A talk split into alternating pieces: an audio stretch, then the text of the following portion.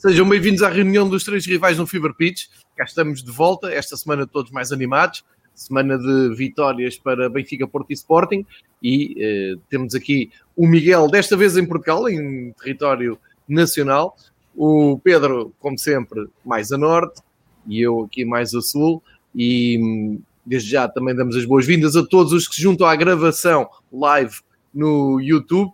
Um, e no ontem vi o, não sei se chegaram a, a ver o correspondentes da SPN, os brasileiros que estão em Londres a, a, acompanhar a Premier League, fizeram também assim a gravação para festejar o episódio 200, que está quase a chegar, e, e foi, foi engraçado que tiveram muita interação no YouTube.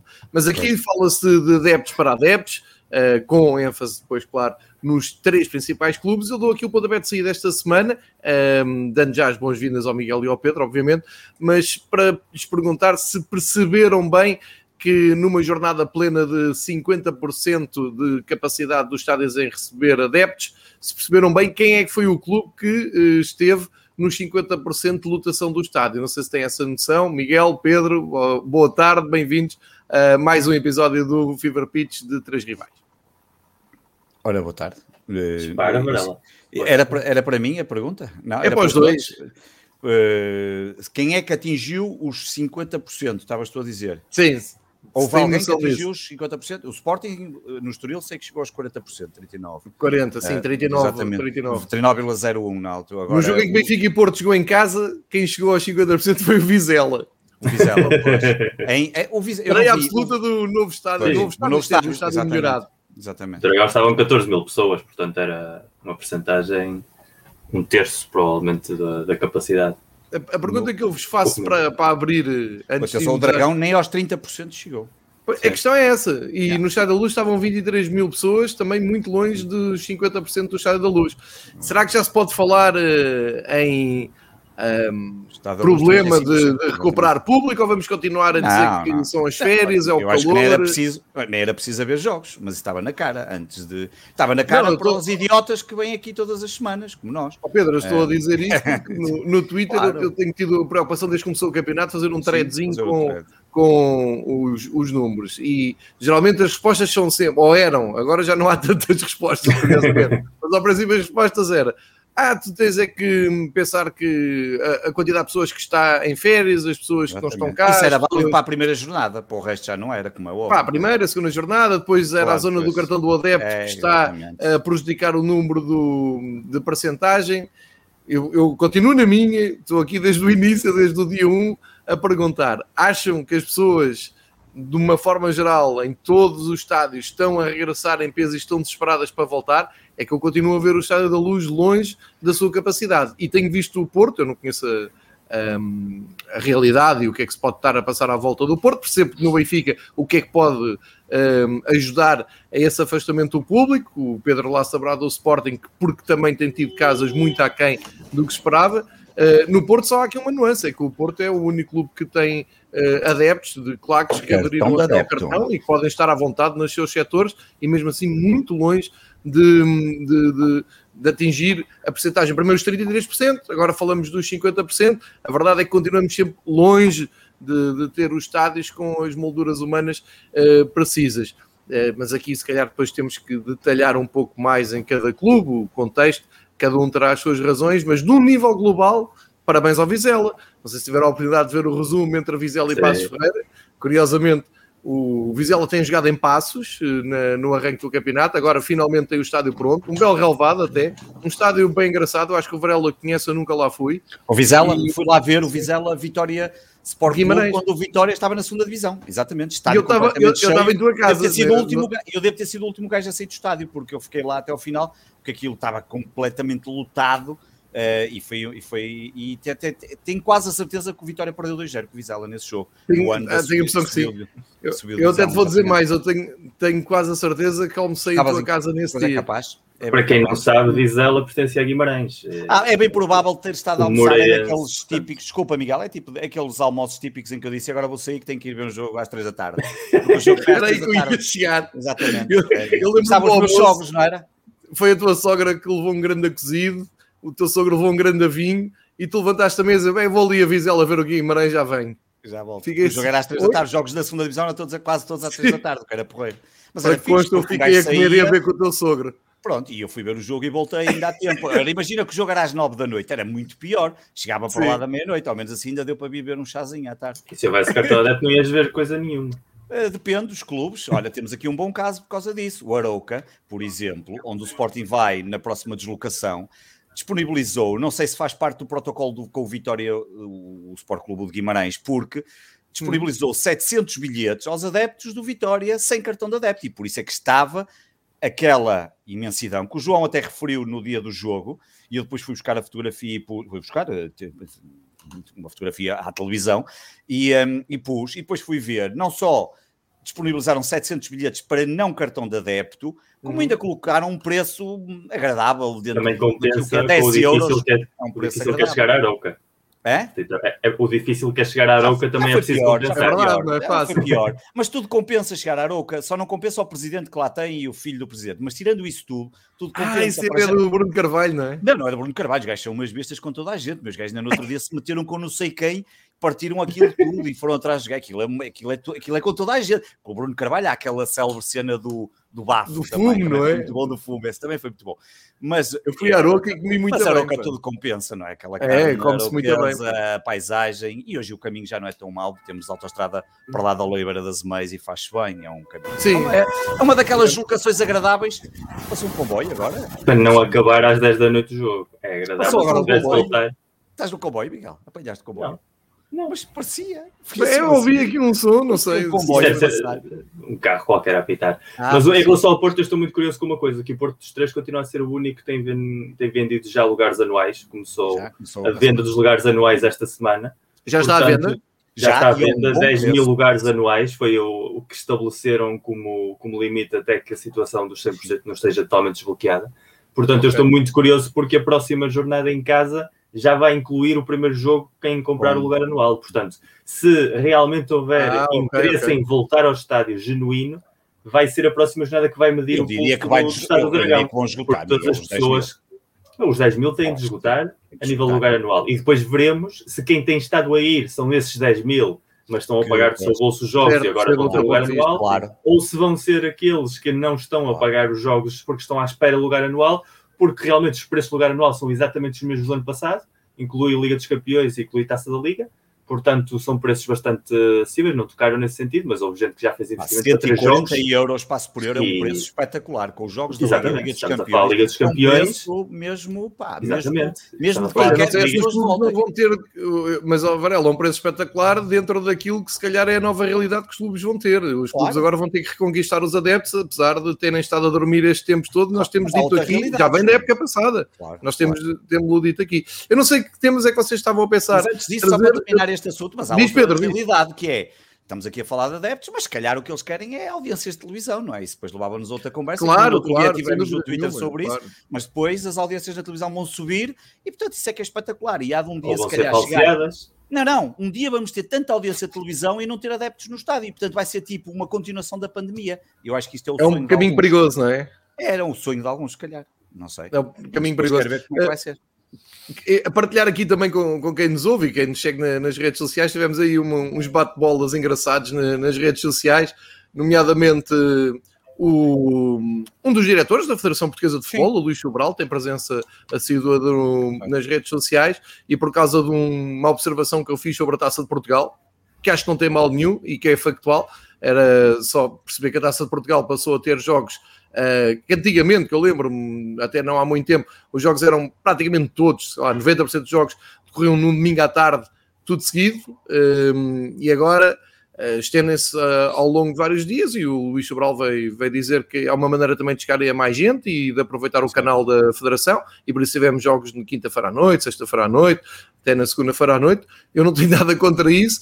nem, nem sequer entrei em, em, em discussão, eu apenas estava a detectar um facto. O Pedro depois é que bateu ali umas bolas e ficou profissional e foi convocado também para falar sobre o cartão do adepto no House Club onde estava o líder da, da Claque do Porto também. Não sei se queres partilhar aqui connosco também um, o ah, feedback que tiveste disso foi... e, e, do que tivemos com o Sobral. E eu, Sim. da minha parte, e, e, e, antes de passar a palavra, da, da minha parte, dizer que um, achei piada que por causa de, um, de, um, de uma tarde esportiva na, na, na, no, no, fim de semana, penso no, no, domingo, queria ver o Liverpool e a uh, Sport TV uh, não contemplava o jogo do Liverpool esta semana. Tem acontecido várias vezes, não, nem sei, perdão, a, a Sport TV. A minha questão é que eu, pagando o que eu pago, uh, acho que deveria ter acesso ao critério, ou pelo menos a, a, ao processo de critério de escolha de jogos, sendo que já percebi que tem que levar sempre com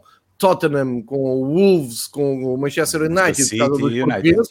Yeah. Eu nunca comecei a ver a Premier League por causa dos portugueses. Aliás, claro. o Miguel aí é um estudioso bem mais profundo do que eu. Quando começámos a, a apaixonados pelo futebol inglês, ainda nem Premier League era, era e quando começou a ser Premier League, estávamos muito longe de ter lá portugueses. E, o jogo da Premier League português, que não estou em erro, foi o Futre, que fez uns minutos pelo West Ham Pois, eh, e, depois, portanto, e imagina uma... depois o Porfírio, o Dani, essas passagens. Domingues e por aí fora. Não era nada disto. Mas eh, só para, para, explicar, percebo o conceito de audiência, percebo e respeito, porque também trabalho com, com empresas que estão sujeitas a isso e um, ehm, não entendo é que pagando a escolha tenha que ser cega e que, que a gente não possa falar, que não se possa, não se possa dizer nada. E o meu desabafo foi um bocado no sentido realmente tinha acabado de vir a, a, conta mensal e realmente eu pago muito dinheiro para ver futebol, porque pago uh, três canais premium, uh, nomeadamente a Eleven e a Sport TV. Eu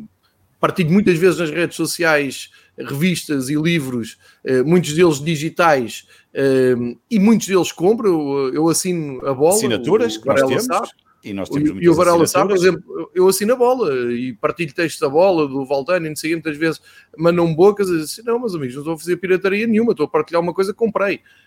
Um, e desafio a maior parte das pessoas que andam no, no, nas redes sociais a dizer-me quantos, quantos livros é que compram por ano, quantos, quantos jornais é que compram, quantas assinaturas de canais é que têm. Curiosamente, quem se picou foi um, um dos, acho que ele é diretor, que é o Pedro, Pedro Maia. Maia que é diretor da Eleven Sports, e eu acho que veio bater à porta errada, porque aquilo se era para mim, e era claramente, uh, veio bater à porta errada porque um, não, não, sei o que é que ele paga para, para ver futebol, para ler futebol, para se informar, mas garanto que não paga mais do que eu.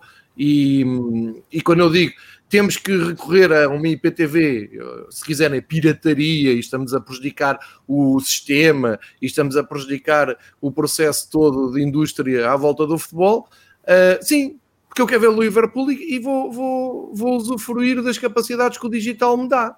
Isso é crime. Isso é um problema. Depois, se vier a pagas, tu pagas a BTV.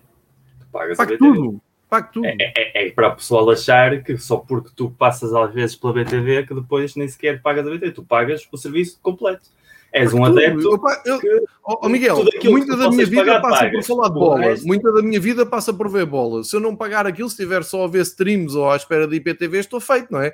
Com a quantidade, eu pago, eu, eu sei o que é que estou a dizer, eu tenho a consciência tranquilíssima. Uh, o meu ponto é, além de pagar tudo em Portugal, uma pessoa ainda tem que recorrer uh, ao, ao que se chama crime, pirataria, o que quiserem, mas que não venham com hipocrisias, que é o que toda a gente faz, para ver um jogo que eu quero ver sou sócio internacional do Liverpool e não consigo ver o Liverpool em Portugal. Ah, e, e, eu vou tocar nesse tema também porque é uma situação que ainda mais a mim me toca em pleno, porque eu vivo num país onde os interesses uh, desportivos vão muito aquém de querer transmitir a Liga de Portugal. A Liga Portuguesa em Espanha houve dois anos que teve transmissão televisiva de jogos seletiva, uh, quando o Casilhas chegou ao Porto. Era o chamariz mediático que valia a pena que, que, o futebol português fosse visto em Espanha, mas lá está, eram exclusivamente os jogos do Porto. A mim vinha-me estupendamente bem, mas se eu quisesse ver um Vitória de Guimarães Boa Vista, uh, tinha de piratear o Vitória de Guimarães Boa Vista.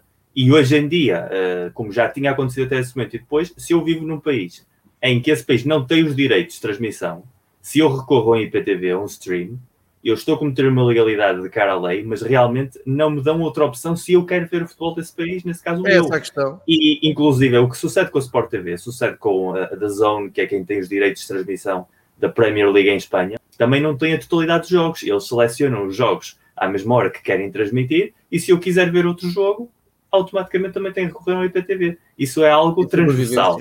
E mais uma vez aqui o problema é, eu sou muito comunista e portanto com estas coisas do mercado livre tenho sempre um problema tremendo. Uh, falaram de preços, falaram de que o futebol não devia ser um entretenimento gratuito e eu acho que aqui ninguém nunca disse que o futebol devia ser um entretenimento gratuito. Mas de não ser um entretenimento gratuito a ser um entretenimento que está feito para uma elite, cada vez mais, tanto no acesso aos estádios com os preços dos bilhetes, como também o que custa a pessoas como nós, que somos malucos da bola e que queremos ver o máximo possível ter as subscrições de todos os canais diferenciados do mundo, vai uma distância enorme.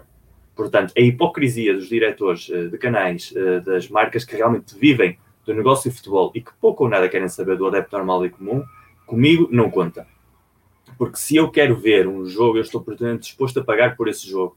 Agora, eh, eu já tinha, já tinha visto o jogo, Nuno, e espero que o Varela também, porque sabe o que é que vai acontecer. Sei, o Paulinho vai avisar. É o que vai acontecer. O Paulinho vai avisar. Talvez se forem 6-2 com 4 gols do Alendas do Paulinho, não há é, problema nenhum. Isso é, aí, andas, andas, muito inchado, mas quando caíres, vai, o estouro vai ser maior. Mas calma. Há, há, há 30 anos inchado, que andas a dizer isso. Há 30 é, anos. Desde que não, mas é, realmente é o que campeão. Só, oh, Miguel, só, é- só, mais uma coisa. E, e, depois no dia a seguir o Pedro Felipe Maia publicou um, não sei se viram, um estudo que apontava claramente em que é que prejudicava a indústria, uh, os IPTVs, a pirataria, vamos chamar-lhe assim, prejudicava a, a indústria. A, a, minha questão é: estamos aqui três, não é? Fazemos isto todas as semanas há mais de um ano.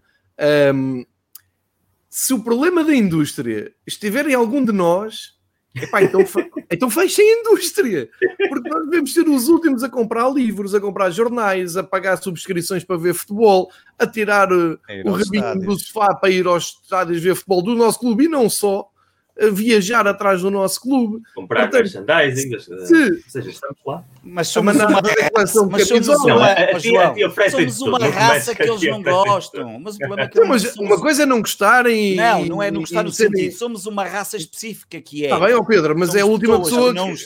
Oh, mas, ó Pedro, mas aquilo que estamos a falar é ir, vir embirrar com um de nós claro. três. Quer dizer, ah, para reflexão, está aqui o, o estudo que hum, prejudica o mercado. Assim, oh, companheiro, é para mim. Então, eu sou das pessoas que mais mete dinheiro por mês neste, neste circo todo. É só para vos dizer, e vocês estão de acordo comigo, está tudo errado. Os focos estão sempre errados. sempre. claro. e, me, e, mesmo o, o Luís Sobral, quando respondeu, responde sempre naquele tom muito, muito agressivo, muito, muito agressivo, uh, parece. Uh, parece que não quer, não quer que as outras pessoas vejam futebol. Não é nada disso. Aliás, depois quem, quem teve até. Uh, argumentos para continuar a conversa, até foi o Pedro, que esteve ali a bater bolas uh, durante um bom bocado. E como se vê, consegue-se falar. Consegue-se claro. falar com qualquer um dos três, está aqui, que representamos dezenas, centenas de adeptos em Portugal que gostam do, do jogo e que pagam e que pagam cotas, pagam bilhetes, pagam uh, cativos e vão ver os jogos e ainda pagam subscrições para, para seguirem o futebol do seu clube e não só. E é, se calhar é connosco que tem que se ver, não é partir logo para esta uh, ser os mais perto. Epá, aquilo do, do, Pedro Felipe Maia foi que claramente vou aqui cuspir para o ar. Assim, até aquela malta que vem para aqui vangloriar-se que uh, faz crimes porque vai a IPTV. Pá, aí querem falar sobre isto? Aquela malta da, da, da Eleven vê tudo, paga tudo o que vê em casa. Calma. Olha, nós fazemos parte da solução, eles também. Eu quantas vezes é que eu estou aqui a falar de jogos de, que, que a Eleven passa? Eu, não, eu, nos meus podcasts, eu não há uma única vez que não falo num campeonato inglês a dizer Sport TV, campeonato francês a dizer Eleven Sport, porque é assim. Porque é assim que as coisas. Eu digo aos meus amigos, é pá, quando me dizem, ah, dá-me um link para ver se pá, porra, perde, perde, perde o amor a 10 euros, é até Eleven. Claro. Não tens mais problemas nenhums. É, é, eu acho que há, também enraizada aquela coisa do eu não claro, pago sou um chico esperto. Claro. Eu não pago se, se aquilo está. Em, já pago muita coisa, já não tenho. Epá, se as pessoas pensarem um bocadinho e fizerem um. Eu, eu, tô, eu estou a falar por mim, por pessoas como eu. Epá, se tu vês muitos jogos durante o fim de semana, e se gostas de Fórmula 1, como o Pedro, de MotoGP, como eu, um, epá, aquilo é caro. Não sei se calhar vais jantar fora menos uma vez ou vais almoçar fora menos uma vez. Portanto, isto é. só para dizer, para arrumar a, a, questão, nós fazemos parte da solução, nós estamos, estamos com eles. Não percebo esta agressividade sempre que há. Eu, nenhum de nós quer ir para a Eleven, nenhum de nós quer ir para, para a Sport TV, estamos bem com a vida que temos. Não, não, epá, não percebo. Há, há deixa, sempre deixa, um sentimento deixa em Portugal de. Deixa-me só adicionar umas ideias a, a isso que estás a desenvolver. Porque, e, oh, Miguel, e aqui vou pedir ao Pedro, só se não se importa, de partilhar aqui connosco, resumidamente, só as ideias fortes do, do debate. Ele, eu sei que ele partilhou na, no, no Twitter ah, do, as partes do, em que falou. Se conseguires aí em dois minutos ou três, mas primeiro deixa o Miguel, deixa o Miguel ah, então, acrescentar força, para não perder muito tempo. Está bem, está bem, força. Não, é, é, tá bem? Eu, eu, é, eu hoje, há dois dias tive uma discussão também com isto em Espanha, mas é trans, transferido a Portugal, onde se falava das saudades do futebol antigo, esse é que era o futebol, quando a televisão não tinha um peso, e eu digo a mesma coisa. Se não houvesse o acesso que há hoje a tantas plataformas, como é o caso Sport TV, da Eleven em Portugal, como são outras, outros canais noutros países, a maior parte das pessoas que depois passam a ver nas redes sociais a dizer que é conhecedoras, expert do futebol dos países, dos Balcãs, da Escandinávia, da Liga Norte-Americana, Mexicana, ou seja, todo esse conhecimento existe por causa destas plataformas. O que abriu ao mundo a possibilidade de nós sabermos mais que o futebol do nosso país é que haja uma plataforma de transmissão mundial. Portanto, obviamente que qualquer emissor dessa informação tem o nosso respeito e o nosso agradecimento, porque eu hoje posso ver um jogo da Liga Grega porque esse jogo está na televisão e há uma capacidade de aceder a isso. Há um grande expert de futebol internacional em Espanha, que é o Maldini, que vocês conhecem seguramente, Sim. que ficou famoso nos anos 90 porque instalou na casa dele 10 satélites para apanhar uh, jogos de todo o mundo e gravar jogos, e porque era na altura a única maneira que tu tinhas, não havia internet, portanto, se tu querias ver jogos de outros países, e, ele o que fazia era intercambiava jogos por correio postal, também era outra moda da época, cassetes de jogos por correio e com como havia satélites... com concertos agora, Miguel, como havia também com os concertos. Exatamente. E, e, portanto, essa, essa, o acesso à informação abriu muitas coisas. Mas o acesso à informação vem com duas coisas: vem com responsabilidade e vem com coerência. E a coerência é a parte económica, que quem vem se pronunciar não é eh, diretor de companhias no sentido comercial, não, não põe os preços, não condiciona a vida, mas a verdade é que o estilo de vida das pessoas condiciona-se por muitas atividades e o futebol hoje em dia é uma atividade extremamente cara. É caro ir ver em pessoa e é caro ter acesso a todos os jogos que possamos ver, porque são muitas plataformas difusas. Não há um acordo de disponibilizar uma plataforma conjunta, não há uma facilidade de acesso, e isso faz com que, se alguém é adepto de um clube, no caso do Benfica, tem de ter acesso ao seu canal, pagar por ele para ver os jogos do Benfica em casa e depois tem de ter os jogos da Sport TV para ver Benfica fora e eventualmente a Eleven inclusive para ver os jogos da Liga dos Campeões. Ou seja, tem de ter três canais sim ou sim se quer ver só o seu clube. Já nem sequer precisa ter um amor pelo futebol que queira ver depois outras realidades. E isso é transversal a muitas situações e é um problema da economia e a forma como isso está enfocada. E depois também é uma responsabilidade. Porque eu, quando me vêm dar lições de se eu vejo jogos em IPTV, que vejo, uh, porque eu no país onde vivo nem todas as ligas são transmitidas e, portanto, se eu quero ter acesso a elas, é o único caminho.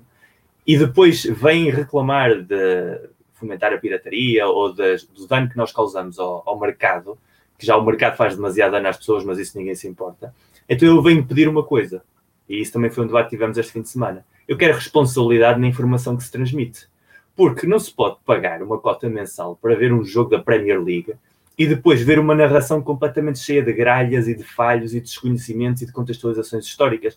Porque se estás a pagar por esse serviço, ao menos espero que o serviço seja bom. Se tu vais a um restaurante e pedes um prato de comida, pedes um prato de comida e o prato de comida vem mal feito, vem mal cozinhado, tu vais reclamar. Então, eu se pago para ver um jogo da Sport TV e depois falam-me no equipamento azul do Manchester como se fosse uma novidade, quando o Manchester tem camisolas azuis desde os anos 60, e eu vou-te contar é uma coisa de um gênio, Miguel sobre isso. Não é preciso ser um gênio para saber isso, simplesmente basta estar-se informado. E quando tu assumes um posto de trabalho que implica ter um conhecimento lato do futebol, porque se vais fazer a narração de jogos de diferentes campeonatos, tens de conhecer o máximo sobre os clubes, o máximo sobre as anedotas históricas, porque faz parte do teu trabalho. Se depois o que eu vejo recorrentemente são os mesmos tipos de erros, o mesmo tipo de falta de informação, de coerência, de saber de que é que se está a falar então, o produto que estás a oferecer tem um preço, mas tu não estás a dar o serviço que esse produto inclui, porque esse produto inclui o serviço de visionamento e de acompanhamento também, porque estás a pagar para ter um narrador e um comentador. E se isso não tem um nível de qualidade, então não podes pôr o preço que pões. E se pões o preço que pões e dás um mau serviço, então não te podes surpreender que as pessoas depois procurem formas alternativas de aceder a esse conteúdo, porque não estão predispostas a pagar pelo mau serviço. E o que temos em Portugal? Muitas vezes, que não sempre, não vou generalizar, mas o que temos muitas vezes, porque eu já tive a oportunidade de ver e fazer essa análise, é um muito mau serviço de narração e um muito mau serviço de conhecimento histórico de distintos campeonatos, distintas realidades, distintos clubes. E isso tem de mudar, porque se não dão um bom serviço a quem não conhece, como nós conhecemos muito de história de futebol e somos pessoas muito informadas e somos capazes de detectar um erro facilmente, Mas há pessoas que não sabem isso e depois vão ao engano e criam-se falsos conceitos à volta do jogo e uma nova linguagem à base de uma série de equívocos que é fomentado pelo mau trabalho inicial. Portanto, se querem cobrar por um serviço, estão no seu direito de pôr o preço, a economia mercada é assim, por muito que eu não gosto disso, mas façam pelo menos o favor de nos dar um serviço em condições e de darem a melhor informação possível sempre. Pedro. Ah, o Pedro. Estava sem som. Um estava sem som e estava só a ver aqui um dado. Sabe o que é que me pareceu que fizeste um sinal assim, vou andando até logo. Não, não, estava, estava a tirar o. Porque eu estava a escrever, porque pá, isto às vezes dá-me jeito de escrever, que é mais fácil para encadear os as coisas e, e, para não ter aqui dúvidas nenhuma. Então, muito rapidamente, também queria ir a essa parte dos, dos preços e da história da camisola azul, que também tem uma coisa mentira para contar. Conta.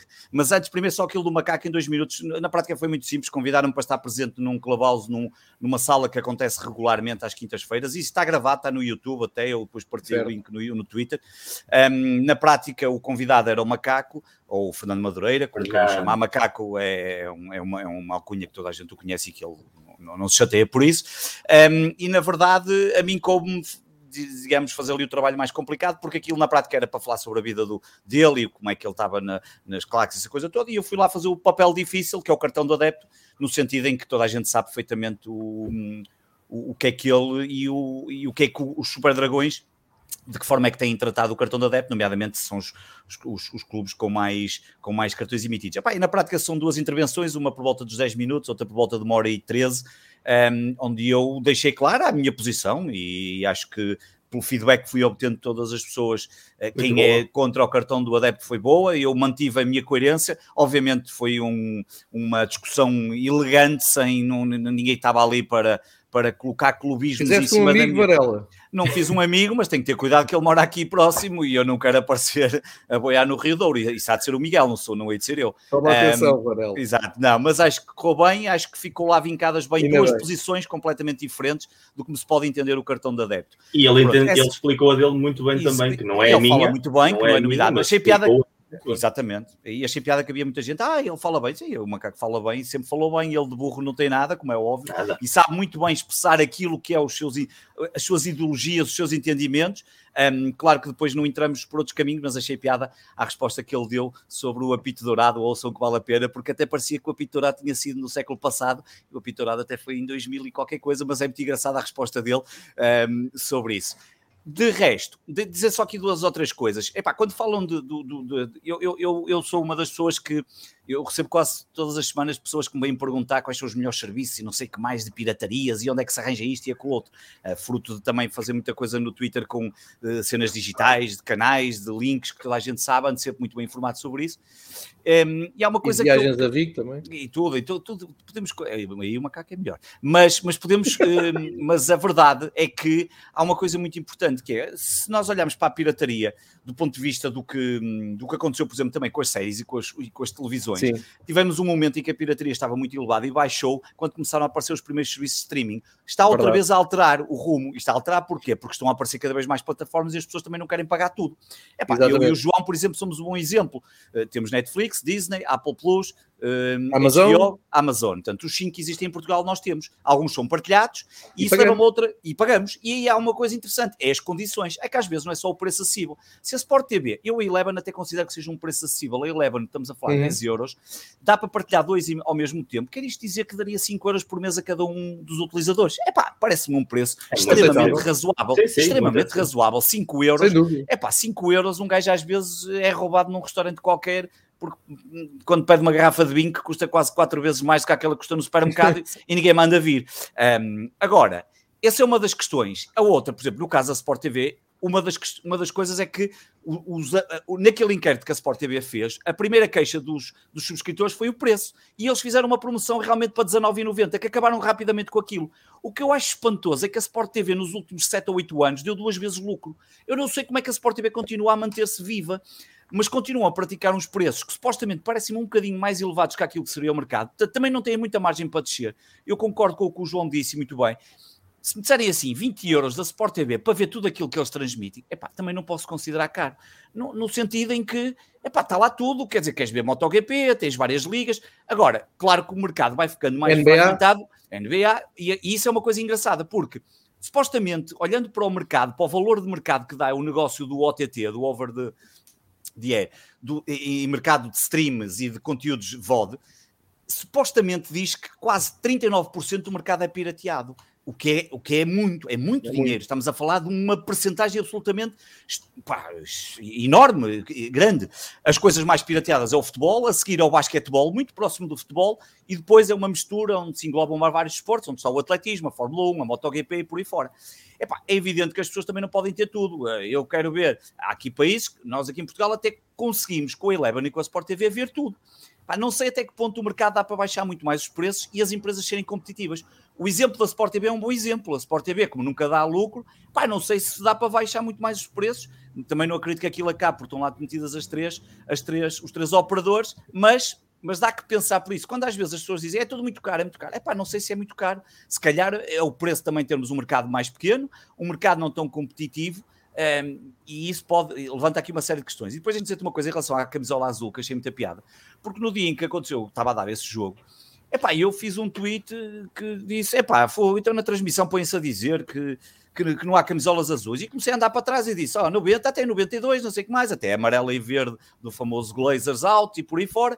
Epá, até o Rui Andrade, que é um benfiquista aqui até, até de Gaia, eh, mandou-me logo: olha, a camisola que jogou contra o Benfica azul eh, Sim. do tempo em 1970 mais. Epá, e mais pessoas mandaram as azuis e mais. E eu, e eu disse, e eu acrescentei: epá, não é só o azul por ser uma camisola que regularmente o Manchester United vai tendo. Uhum. Há outra razão que o leva este ano ainda ter que ser mais forte ter. Epá, é que um dos patrocinadores do Manchester United chama-se TeamViewer, que é uma empresa alemã, tem mais de mil funcionários. Eu, curiosamente, já tive reunidos com eles pai, há um mês atrás. É uma empresa alemã que é toda azul e branca e, portanto, meteu lá 300 milhões de euros.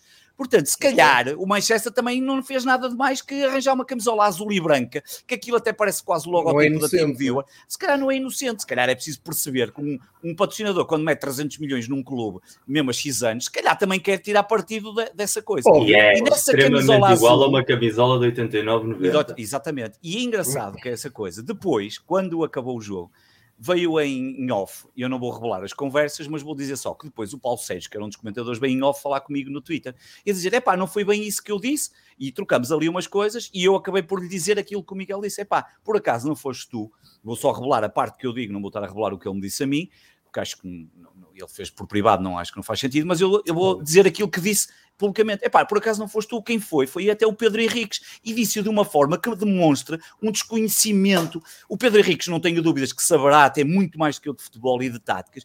Epá, mas quando tu estás num canal que é pago e com uma audiência que supostamente é uma audiência informada, é óbvio que se vais dizer uma coisa daquelas tens de estar certo. E ele disse, não sei que o Azul nunca fez da história do, do Manchester United. E pá, não é nada verdade, como é óbvio, exatamente esse tal equipamento que é muito parecido até com o deste ano. Exatamente, igual esse, é uma homenagem.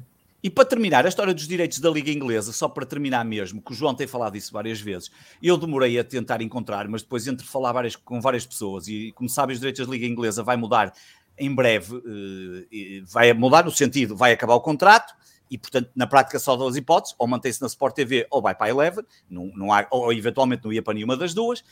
Um, e, um, e, dizer que a, o problema é que a Liga Inglesa é anunciada na, na Sport TV como nós temos os direitos da Liga Inglesa, mas não dizem, só disseram isso nos comunicados que vão para a imprensa, nós temos 200 e tal jogos dos 380, portanto, eles nunca têm o pacote total. Aquilo, pelos vistos, a negociação da, da Premier League é feita por pacotes, uh, tipo pacotes totais, pacote, vamos, de ouro, prata e não sei o que mais, e por aí fora. Acho que eles têm direito a 5 jogos, ou seja, lá quanto é que é, depois há ali umas condições nos jogos das 3 da tarde, não sei o que mais, e na prática aquilo é escolhido. É pá, num, num ano, num, num, num, mundo em que vivemos todos de comunicação, não sei o que mais. O erro, obviamente, está a Sport TV não explicar às pessoas, porque pensam que os direitos são totalmente, são totais. E, e com razão, as pessoas dizem, mas eu quando subscrevo diz lá Liga Inglesa, não diz parte da Liga Inglesa, como a Eleven tem, Bundesliga e Liga Espanhola, que é os direitos totais que podem ditar o que eles quiserem.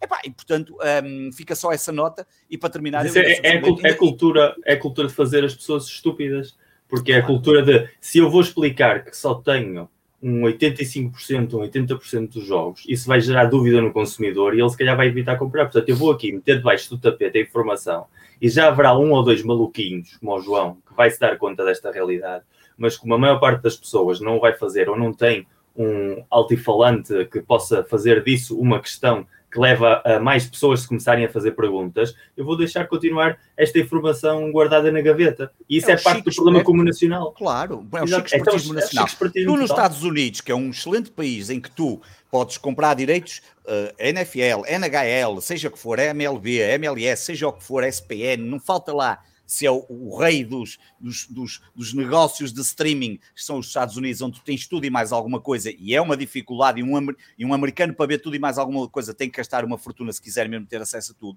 Tu, quando compras um pacote, vou dar, por exemplo, do Walking Gelo, está lá perfeitamente a dizer são estes jogos, e ainda dizem, cuidado, que há blackouts neste, neste, neste e nestes jogos, nestes períodos, é para não, que é para não haver dúvidas, que é para depois, quando estiveres a ligar, então, mas este jogo não está a dar, está aqui blackout. Pois está lá, porque nós dissemos que não ias ter este jogo e não sei o que mais. porquê? Porque aqui nos Estados Unidos há uma cultura das claro. pessoas, se não forem informadas corretamente, processam as empresas e processam de verdade e vão a tribunal. E há uma história larga de cidadãos comuns que processam multinacionais e que ganham precisamente porque conseguem demonstrar que essa informação não está. Então, nos Estados Unidos, eles não brincam esse serviço. Toda a informação é colocada, nem que seja em letra pequena, disponível para que as pessoas não tenham nunca a possibilidade de ganhar um processo de tribunal por causa dessa falta de informação.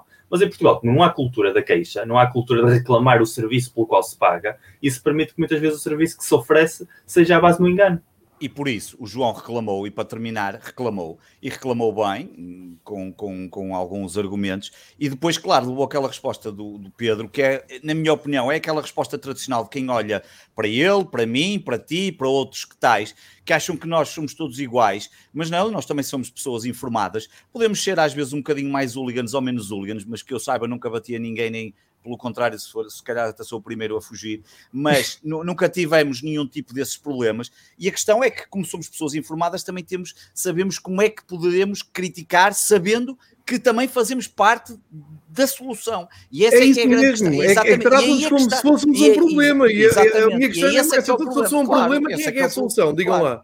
Claro, e esse é que acaba por ser o problema, que é eles não entenderem às vezes que nós fazemos parte de, da solução Epá, e, e, obviamente uh, estamos aqui apenas e só, e como tu disseste muito bem, eu queria ver um jogo às 3 da tarde, que é um problema que tem os ingleses, com a famosa tem, 3, claro, 3 PM claro. uh, ban das 3 da tarde, não é? Que, que eles têm, muitos ingleses têm que recorrer à pirataria para ver os jogos no seu país nas 3 da tarde, e isso é público e toda a gente sabe que há ali uh, um recurso à pirataria muito forte. Só que o problema dos ingleses está um pouco mais desanuviado porque tem quatro campeonatos profissionais e se claro. tu não conseguires ir ver a tua equipa, também não consegues ver na televisão, o que eles querem é que tu vás ao estádio e tu Exatamente. tens muitos jogos a decorrerem, coisa que em Portugal não tens, que é o que me irrita ainda mais, é que estamos a falar, ou somos abordados por pessoas com responsabilidade, seja no meio audiovisual, seja no meio uh, organizativo e oficial, Uh, e parece que eu é que tenho a culpa do campeonato português da primeira divisão se estender sempre por quatro dias e o da segunda divisão então vai por cinco, não é? Que não ontem tivemos um jogo do, do campeonato da segunda divisão. E já agora, João, deixa-me dizer que ainda nisso dos direitos, se calhar valia a pena um, a Liga Portuguesa, pelo menos para outras divisões, olhar para o que faz a Championship, nem é só a Championship, mas vou dar o caso da Championship, porque na realidade é a Championship, é a Sky, porque aquilo é Skybet Championship, Skybet League One é. e Skybet League Two, que fazem Isso. com o famoso iFollow. Um, que é, é um pacote muito interessante e para quem não sabe, aliás, a malta que tem pirataria em casa, de certeza que se for lá aos canais de Inglaterra, vai encontrar uma série de links do iFollow que não é mais nem menos do que o, cada clube. É possível a um adepto de um clube da segunda, terceira e quarta divisão inglesa comprar um passe só para ver os jogos do seu clube e assistir. Igual. E não é só ver os jogos, é ver os jogos, pode ser o áudio, só o áudio comentário, uh, os só behind the scenes, as newsletters, os match highlights, os resumos, essas coisas todas. Fazer cultura. Fazer cultura que, Pois, e parecendo, agora imagina o que é, se calhar alguns adeptos da segunda divisão que nem têm Sport TV ou de outros clubes, se tivessem um passo que lhes permitisse ver todos os jogos do Varzinho ou do Rio Ave, que agora está na segunda, ou de outro clube qualquer, a um preço simpático, se calhar era mais algum número de subscritores que adicionavas e não tinhas, se calhar, muito mais gastos, porque na realidade os jogos já são todos transmitidos. Significa claro. que o sinal já existe. O que poderia ter que existir era alguma capacidade em termos de servidores para dar resposta a este tipo de utilizadores, que eu não acredito sejam muito, e se calhar ainda conseguias fazer aqui algo mais, algo, um pouco mais de dinheiro, não sei, mas vale a pena olhar para estes, mas, mas pronto, somos, nós somos estúpidos e gostamos de pensar nestas coisas.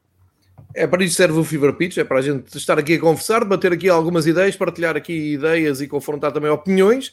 E hum, trouxe este tema porque parece-me que uh, é assim que a gente se entende, é conversar, a falar um pouco também, porque cada um de nós tem um ponto de vista diferente. Uh, não só em Portugal, mas também, por exemplo, na Premier League. O Pedro quer ver um jogo, eu quero ver outro. E naquela tarde realmente irritou-me muito a postura, irritou-me alguns comentários e irrita-me acima de tudo, o que me irrita mais sempre, uh, invariavelmente, é a ignorância. Claro. E a ignorância com que se fala e que se diz: Ah, mas o, queres ver o Liverpool porquê? Pensas que é. Uh, está aqui também um canal ao, ao serviço do maluquinho que quer ver o Liverpool. Não, não, mas é que eu por acaso tive acesso a um estudo não muito. Não, foi, não aconteceu há muito tempo, em que dizia que claramente em Portugal os adeptos claro. queriam mais ver o Liverpool porque é o clube que tem mais um, simpatizantes cá. Um, porque esquecem-se que a malta não começou a ver bola agora com 15 e 20 anos e é, se calhar os têm poder Absolutamente incompreensível isso. Incompreensível. É, mas, mas vi muita coisa dentro, é aquilo que me, que me irrita, mas enfim, à frente. E com isto, 40 minutos de Fever Pitch, em que tivemos aqui também então, pronto, a. adeus até amanhã. Depois. Bom fim de semana. Eh, até para a, até próxima semana. Até para a semana. Eh, como isto correu muito bem, até parece que nem houve futebol nos últimos dias, houve futebol, os três uh, cumpriram os seus objetivos, uns com mais uh, à vontade do que outros. Um, o exercício que eu vos fazia, e, e, e coloco também a mim, uh, é que nós olhamos para a frente, temos uma semana tranquila, não é? Enquanto está-se a jogar esta hora em Espanha, Itália, Inglaterra, a taça da Liga por completo, mas uma ronda, vejam lá a loucura daqueles homens, estão a jogar uma ronda completa da Taça da Liga. Aqui fizeram-se um, fez um jogo ontem, vais fazer dois hoje, depois os outros nem sei bem quando é que é. Uh, enfim, mas só para dizer, França vai ter futebol hoje, Itália, Espanha estão a avançar no calendário, aqui estamos de cadeirinha. Uh, e portanto estamos aqui mais confortáveis, mais uh, tranquilos, porque tivemos jogo no fim de semana, quase um fim de semana, o Benfica ainda jogou na segunda. E agora, olhando para a frente, Pedro e Miguel, uh, temos Sporting Marítimo no estádio de Alvalade na próxima jornada, dia 24, às 7 horas, Porto em Barcelos, no mesmo dia, às 21h15, Gil Vicente Porto, Uh, e o Benfica em Guimarães para jogar com o Vitória no dia 25 às 6 da tarde. Faço aqui uma colagem, se me permitir e se concordarem, com os compromissos europeus, uh, em que o Benfica, depois da viagem complicada ao Minho uh, para jogar em Guimarães, tem três jogos seguidos em casa, que vai receber o Barcelona, depois recebe o Portimonense e depois recebe um, esse, esse colosso chamado Bayern, que eu até falo baixinho, que é para não os acordar. Uh, tem três jogos seguidos em casa, mas o que me interessa aqui é colar um pouco o desafio que se segue um, no campeonato e também europeu. Sei que o Sporting vai a Dortmund, o Porto, Miguel, recebe o Liverpool. O, o Liverpool, grande Liverpool. O jogo que tu vais escrever, não é? Epá, vou tentar. Não, não vou nada tentar porque o Benfica joga em casa com, com o Barcelona. É a mesma hora, é verdade. Pois, não, não, não dá hipótese. E depois mas, tens duas deslocações ao Minho, João. Em outros tempos áureos vinhas passar uma semaninha ao Minho, porque depois vais a Vizela e vais a Guimarães para a Taça da Liga. Eu desses Sim, jogos todos só gostava de ir a Vizela, como disse há pouco, que eu não conheço o estádio. É, por de resto, é. não ando com vontade nenhuma, como já expliquei, tal como tu também já explicaste. Podemos não comer, com vontade nenhuma. Comer. Não precisamos de... de ir ver, podemos ver o jogo na televisão. Há muitas formas de, de ver. A pagar ou, ou com... a comer, a comer mesmo, a comer, a comer, a comer na mesa. No restaurante, tem que pagar o restaurante. restaurante. Exato. eu dou aqui o pontapé de saída para fazer a ponto também com o que aconteceu e o, e o, que vamos ter a seguir. E na cima, na vida do Benfica, houve uma Assembleia Geral pelo meio, vai haver outra na sexta-feira. Pessoal do Benfica que me está a ouvir, é muito importante ir às Assembleias Gerais e uh, deixo aqui um, um apelo, que vale o que vale Epá, se querem mesmo saber da vida do é, é como pagar para, para ver futebol e não ter que usar pirataria só em caso de sobrevivência para ver um jogo que não esteja a dar. A comparação pode ser estúpida, mas é, é um pouco isto que acontece. A quantidade de gente me pergunta: foste à Assembleia? O que é que aconteceu? O que é que foi dito? Um, quanto tempo é que durou? Epá, isso não existe. Uma Assembleia Geral de um clube é a coisa mais sagrada que o clube tem. Eu vi malta e, e até confrontei alguns a fazerem diretos da Assembleia Geral que já estavam a chegar à CMTV. Pá, pessoal, nós temos que lutar por aquilo que é nosso e estejamos muito ou pouco de acordo com o que está a passar no nosso clube, em última análise a culpa é sempre nossa. Somos nós que votamos, somos nós que temos que ir às Assembleias Gerais e somos nós que temos que blindar aquilo. Só está na Assembleia Geral quem quer saber da vida dos clubes. Falo do Benfica, é igual para o Porto e para o Sporting. Um, portanto, isto tu ficar em casa e estar a mandar mensagens, quem é que está a falar? Já falou este, já falou aquele. Agora a CMTV está a dar um, um stream que estão a fazer lá dentro. Epá, deixa aqui o apelo, deixem-se disso, façam um esforço e vão à Assembleia. Eu não vejo esforço, mas não é de agora. Eu vou à Assembleia Gerais de Benfica desde os meus 18 anos. Estive em Assembleias com 4 mil pessoas e nas na última década geralmente eram 200, 300 pessoas. E o que eu quero dizer com isto é não custa nada, não se paga. Eu sei que há muitos benfiquistas que não são de Lisboa, eu sei disso, mas tentem fazer esse esforço um, para, para viverem a vida do clube. Ali decide-se a, Já vida agora, só falando nesse tema da Assembleia Geral, uma luta minha muito antiga, porque lá está, eu como imigrante tenho uma realidade diferente da relação direta com o clube. Há muitíssimo tempo que, como sócio do, do Porto, sem ir às Assembleias Gerais, porque normalmente são em dias de semana, à noite, portanto nem sequer são dias que uma pessoa possa apanhar um voo num fim de semana e fazer um fim de semana alargado. Uh, normalmente são segundas, terças, quartas, quintas-feiras. Uh, eu há muito tempo defendo que a tecnologia avançou, os clubes têm de avançar com a tecnologia e devia haver a possibilidade em clubes, como é o caso dos nossos, sobretudo, que já não são clubes locais há muitíssimo tempo, são clubes que estão arraigados como comunidades em muitos sítios, de haver a possibilidade de haver um streaming uh, privado para sócios do clube, poderem também acompanhar as Assembleias Gerais, ainda que não possam ir fisicamente. Algo que pudesse ser feito da mesma maneira que hoje todos os clubes têm a sua app, em que podes aceder uh, com o teu número de sócio e teres acesso a determinadas informações, tens a possibilidade de haver um streaming e a possibilidade, inclusive, de intervir, se encontrando a plataforma correta, porque Concordo. hoje em dia os adeptos uh, já não vivem na, nas redondezas dos estádios como nos anos 20, 30, claro. 40, 50, 70, 80, se quiserem. São pessoas que às vezes até cresceram à volta do clube, mas por motivos vários tiveram de sair. Somos clubes que temos uma massa adepta pelo mundo fora, os três, enorme, porque a comunidade imigrante portuguesa é muito grande no mundo e, e estamos espalhados por todos os lados. E eu acho que essa sensação redutora de que só quem está uh, fisicamente lá pode intervir e que pode estar a acompanhar limita muitíssimo visões diferentes do clube.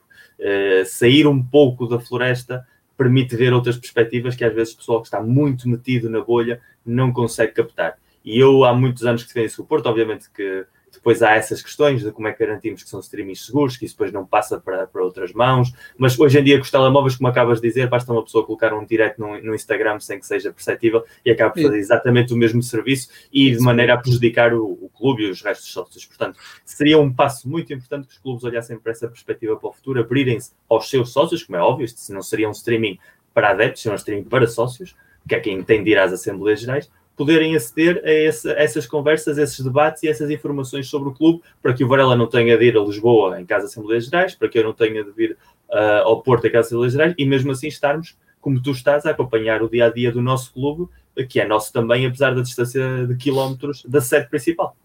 Eu estava. Anos e anos, deixa-me só dizer uma coisa, porque diz, diz, diz. há anos que, que tenho proposto várias situações no Sporting 160, pelo menos nos últimos cinco anos, desde que existe o Sporting 160, de soluções para as Assembleias Gerais. Eu sou uma das pessoas que mais batalhou. A mais importante Assembleia Geral do Sporting nos últimos anos eu não fui, porque foi na noite de São João e eu decidi, não, não vou. Se o clube decide se cagar para os feriados que não são de Lisboa e marca uma Assembleia Geral para a noite de São João, eu não vou. Foi a, Assembleia, a famosa Assembleia Geral da destituição de Bruno de Carvalho. Um, curiosamente, o meu clube marcou a Assembleia Geral para a próxima quinta-feira, que é um dia perfeito. Não é esta quinta-feira, na próxima quinta-feira da semana a seguir, que é um dia perfeito. Quinta-feira é óbvio. Quinta-feira, seis e meia da tarde, é um dia perfeito, especialmente para o Rogério Alves, que pouco ou nada deve fazer e que normalmente tem os seus negócios e, portanto, ele pode fazer o que quiser dos horários, ao contrário da maior parte das pessoas que trabalham. Mas em relação ao que tu dizes, Miguel, porque há muitos clubes em que está a questão dos estatutos, pá, uma das ideias mais simples e mais fáceis de implementar, já disse variadíssimas vezes, pá, não era muito difícil. O clube está em Lisboa, no nosso caso, do meu e do João, no teu caso está no Porto.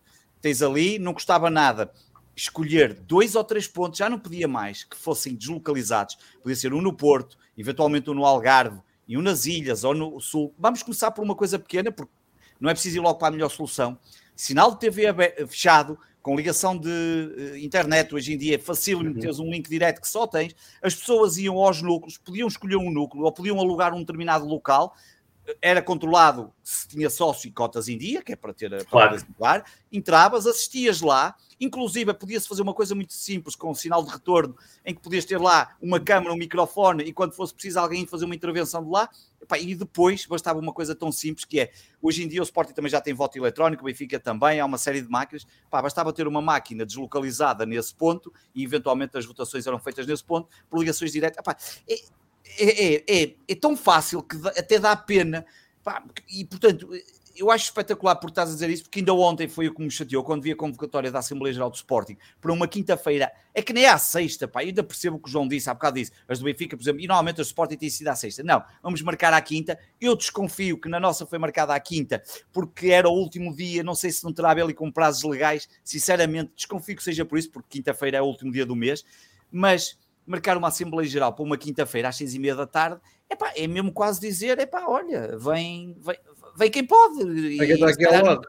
E quem está aqui ao lado. E por isso é que eu te disse, pronto, mais uma vez o Sporting a, a convocar os, os, adeptos de Lisboa e a esquecer-se todos os outros, o que é uma pena, porque nesta coisa, e, e não há clubes como os nossos, há muito pouco disto já lá fora, porque este modelo de associativismo com tanta expressão, porque depois os sócios são sócios do clube, que o clube é que ele tentou máximo da sociedade desportiva que domina o futebol e este modelo há cada vez, já não há assim tantos, e como nós somos todos tão interventivos e há, pá, não se percebe como é que estamos completamente parados. Uh, infelizmente, para te dar, quem está agarrado um ao poder tem sempre esse problema. Nós realmente, nós realmente somos uma minoria já no panorama mundial. Aliás, sempre fomos, porque a, a questão de que os clubes são dos sócios, que é algo que em Portugal está muito vingado, lá fora quase não existe nada nenhum e nunca existiu. A Itália sempre foram negócios, a Inglaterra sempre foram negócios, em França sempre foram negócios, tirando a Alemanha Espanha e Portugal, isso deixou de existir há muito tempo. E em Espanha, nos anos 90, a imensa maioria converteu-se em SADs e isso também mudou muitíssimo porque houve donos externos que chegaram, coisa que aqui isso não aconteceu quase nunca,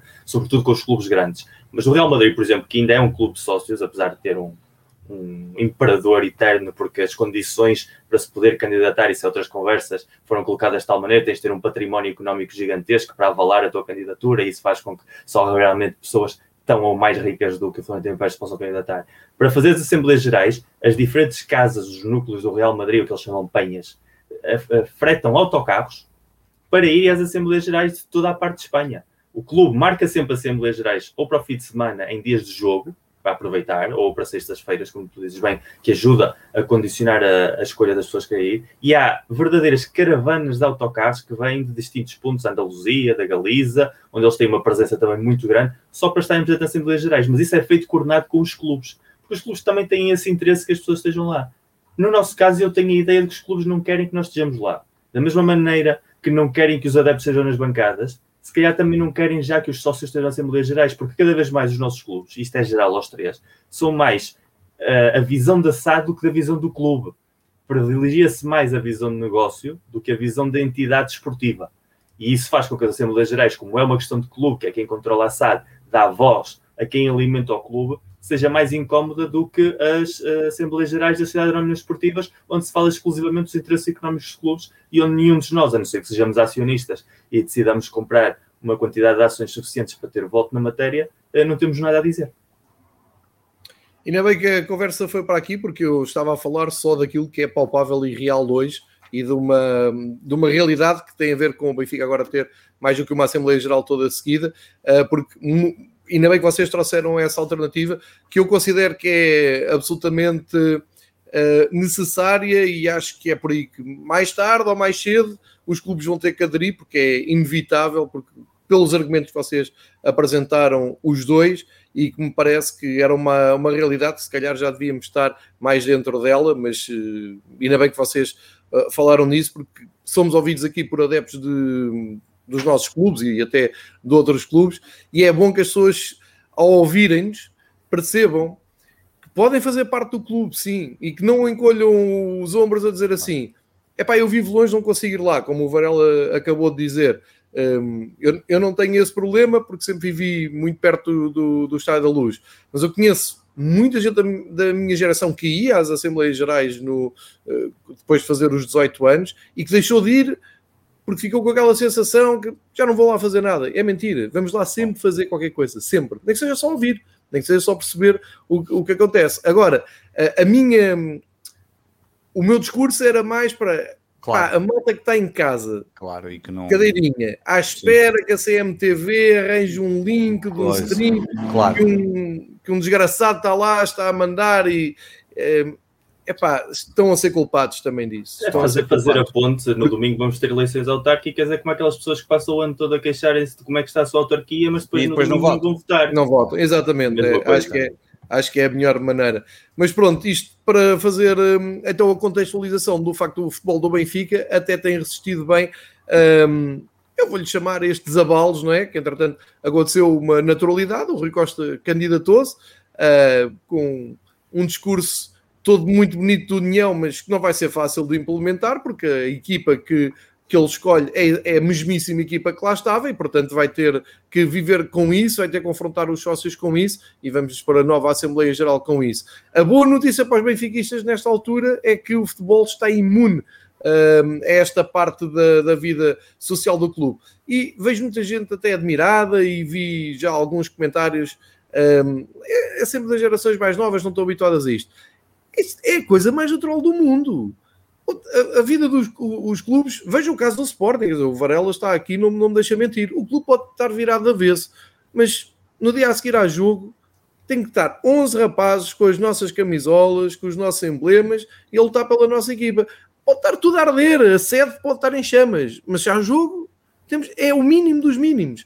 E, e, portanto, também não acho seja nada de extraordinário que o futebol do Benfica está a fazer. Está a cumprir um desígnio uh, que já devia ter começado no, no, ano passado e correu mal, e este ano está, está a correr bem. Isto para dizer que o Benfica arrancou uma vitória tranquilíssima contra o Boa Vista, depois de, de grandes dificuldades a ganhar ao Tondela, havia a dificuldade de perceber uh, como é que as coisas corriam com, com o Boa Vista depois de uma semana euro, europeia.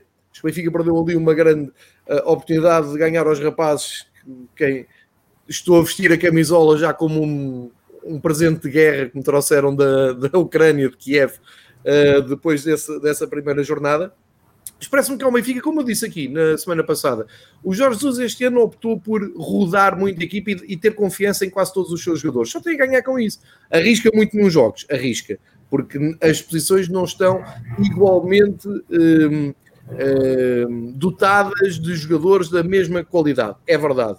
Eu acho que nenhum plantel, nem o PSG que teoricamente tem os melhores do mundo a jogarem todos entre eles, uh, apresentam um plantel dessa qualidade, mas para vos dizer, uh, acho que o Jorge Jesus, a abordagem dele este ano está mais feliz, uh, no sentido em que arriscou e está agora a colher os frutos, para dizer que a equipa roda muito. A questão das cinco substituições que eu já falei aqui passa a ser realmente diferenciador para, para qualquer um de nós, tem melhor plantel do que o, os restantes equipas do, do campeonato, especialmente no caso do Benfica, que dá-me a ideia que tem ali dois planos de jogo, não é? Que o Benfica dá só luz de estar ali até aos 50, 50, 60 minutos um, a ver se as coisas estão a correr bem. Se estiverem a correr bem, melhor, podemos começar a rodar os mais importantes com segurança. Se estiver a correr mal, temos artilharia pesada ainda para meter. Eu parece-me isso muito importante e eu não estava a ver bem este prisma no início do campeonato e começo agora a perceber que há muito conforto da parte de Jorge Jesus com esta nova uh, realidade. Depois, olhar para a frente e dizer que o Benfica vai receber o Barcelona, longe de mim dizer que vamos ganhar aqui ao Barcelona, curiosamente, e agora voltando à questão da lotação e da velha discussão que nós temos aqui os três, e Vai quase todos temos isto, está esgotado, meus amigos. Claro, obrigado. Estão a ver? Claro. Está esgotado. Os bilhetes claro. não são especialmente baratos, ainda claro. está calor, o jogo é à noite numa hora chata, é, para se ver mas é o Barcelona. Claro. Percebem onde é que eu quero chegar? E é o pior Barcelona nos últimos 20 anos. Mas é o Barcelona, Miguel. As pessoas não querem saber Também disso. 75% das pessoas que vão ver o jogo nem sabem se é o pior Barcelona Ora, ou o melhor. Isso não interessa para nada. Ainda bem que foste tu a dizer. Ainda bem que foste tu a dizer. Agora, eu acho que o Benfica tem aqui uma real possibilidade uh, de fazer algo que o Granada fez. Né? Que o Varela ainda há pouco nos estava a dizer com o grande guarda-redes que lá tem, das escolas do Sporting uh, e que fez a vida negra ao Barcelona. Mas eu acho isto tudo muito perigoso, porque o Barcelona chega aqui e numa noite europeia motivada, em que tem que dar uma resposta, em que está tudo em guerra. Hoje o Kuman faz uma declaração de guerra autêntica à direção e até aos associados. Eles chegam aqui, eles continuam a ter melhores jogadores. Eu só, só quero chamar a atenção para isto. Mas nos últimos 10 anos, se eu tiver que escolher uma noite para jogar contra o Barcelona e tentar a minha sorte, pode ser então para a semana. Marcamos encontro aqui para a semana. Se o Benfica conseguir. Uh, o Benfica tem aqui uma almofada interessante: é que vai a Guimarães, é dos, das viagens mais difíceis que sempre teve, mas nos últimos anos até se tem bem com público e sem público.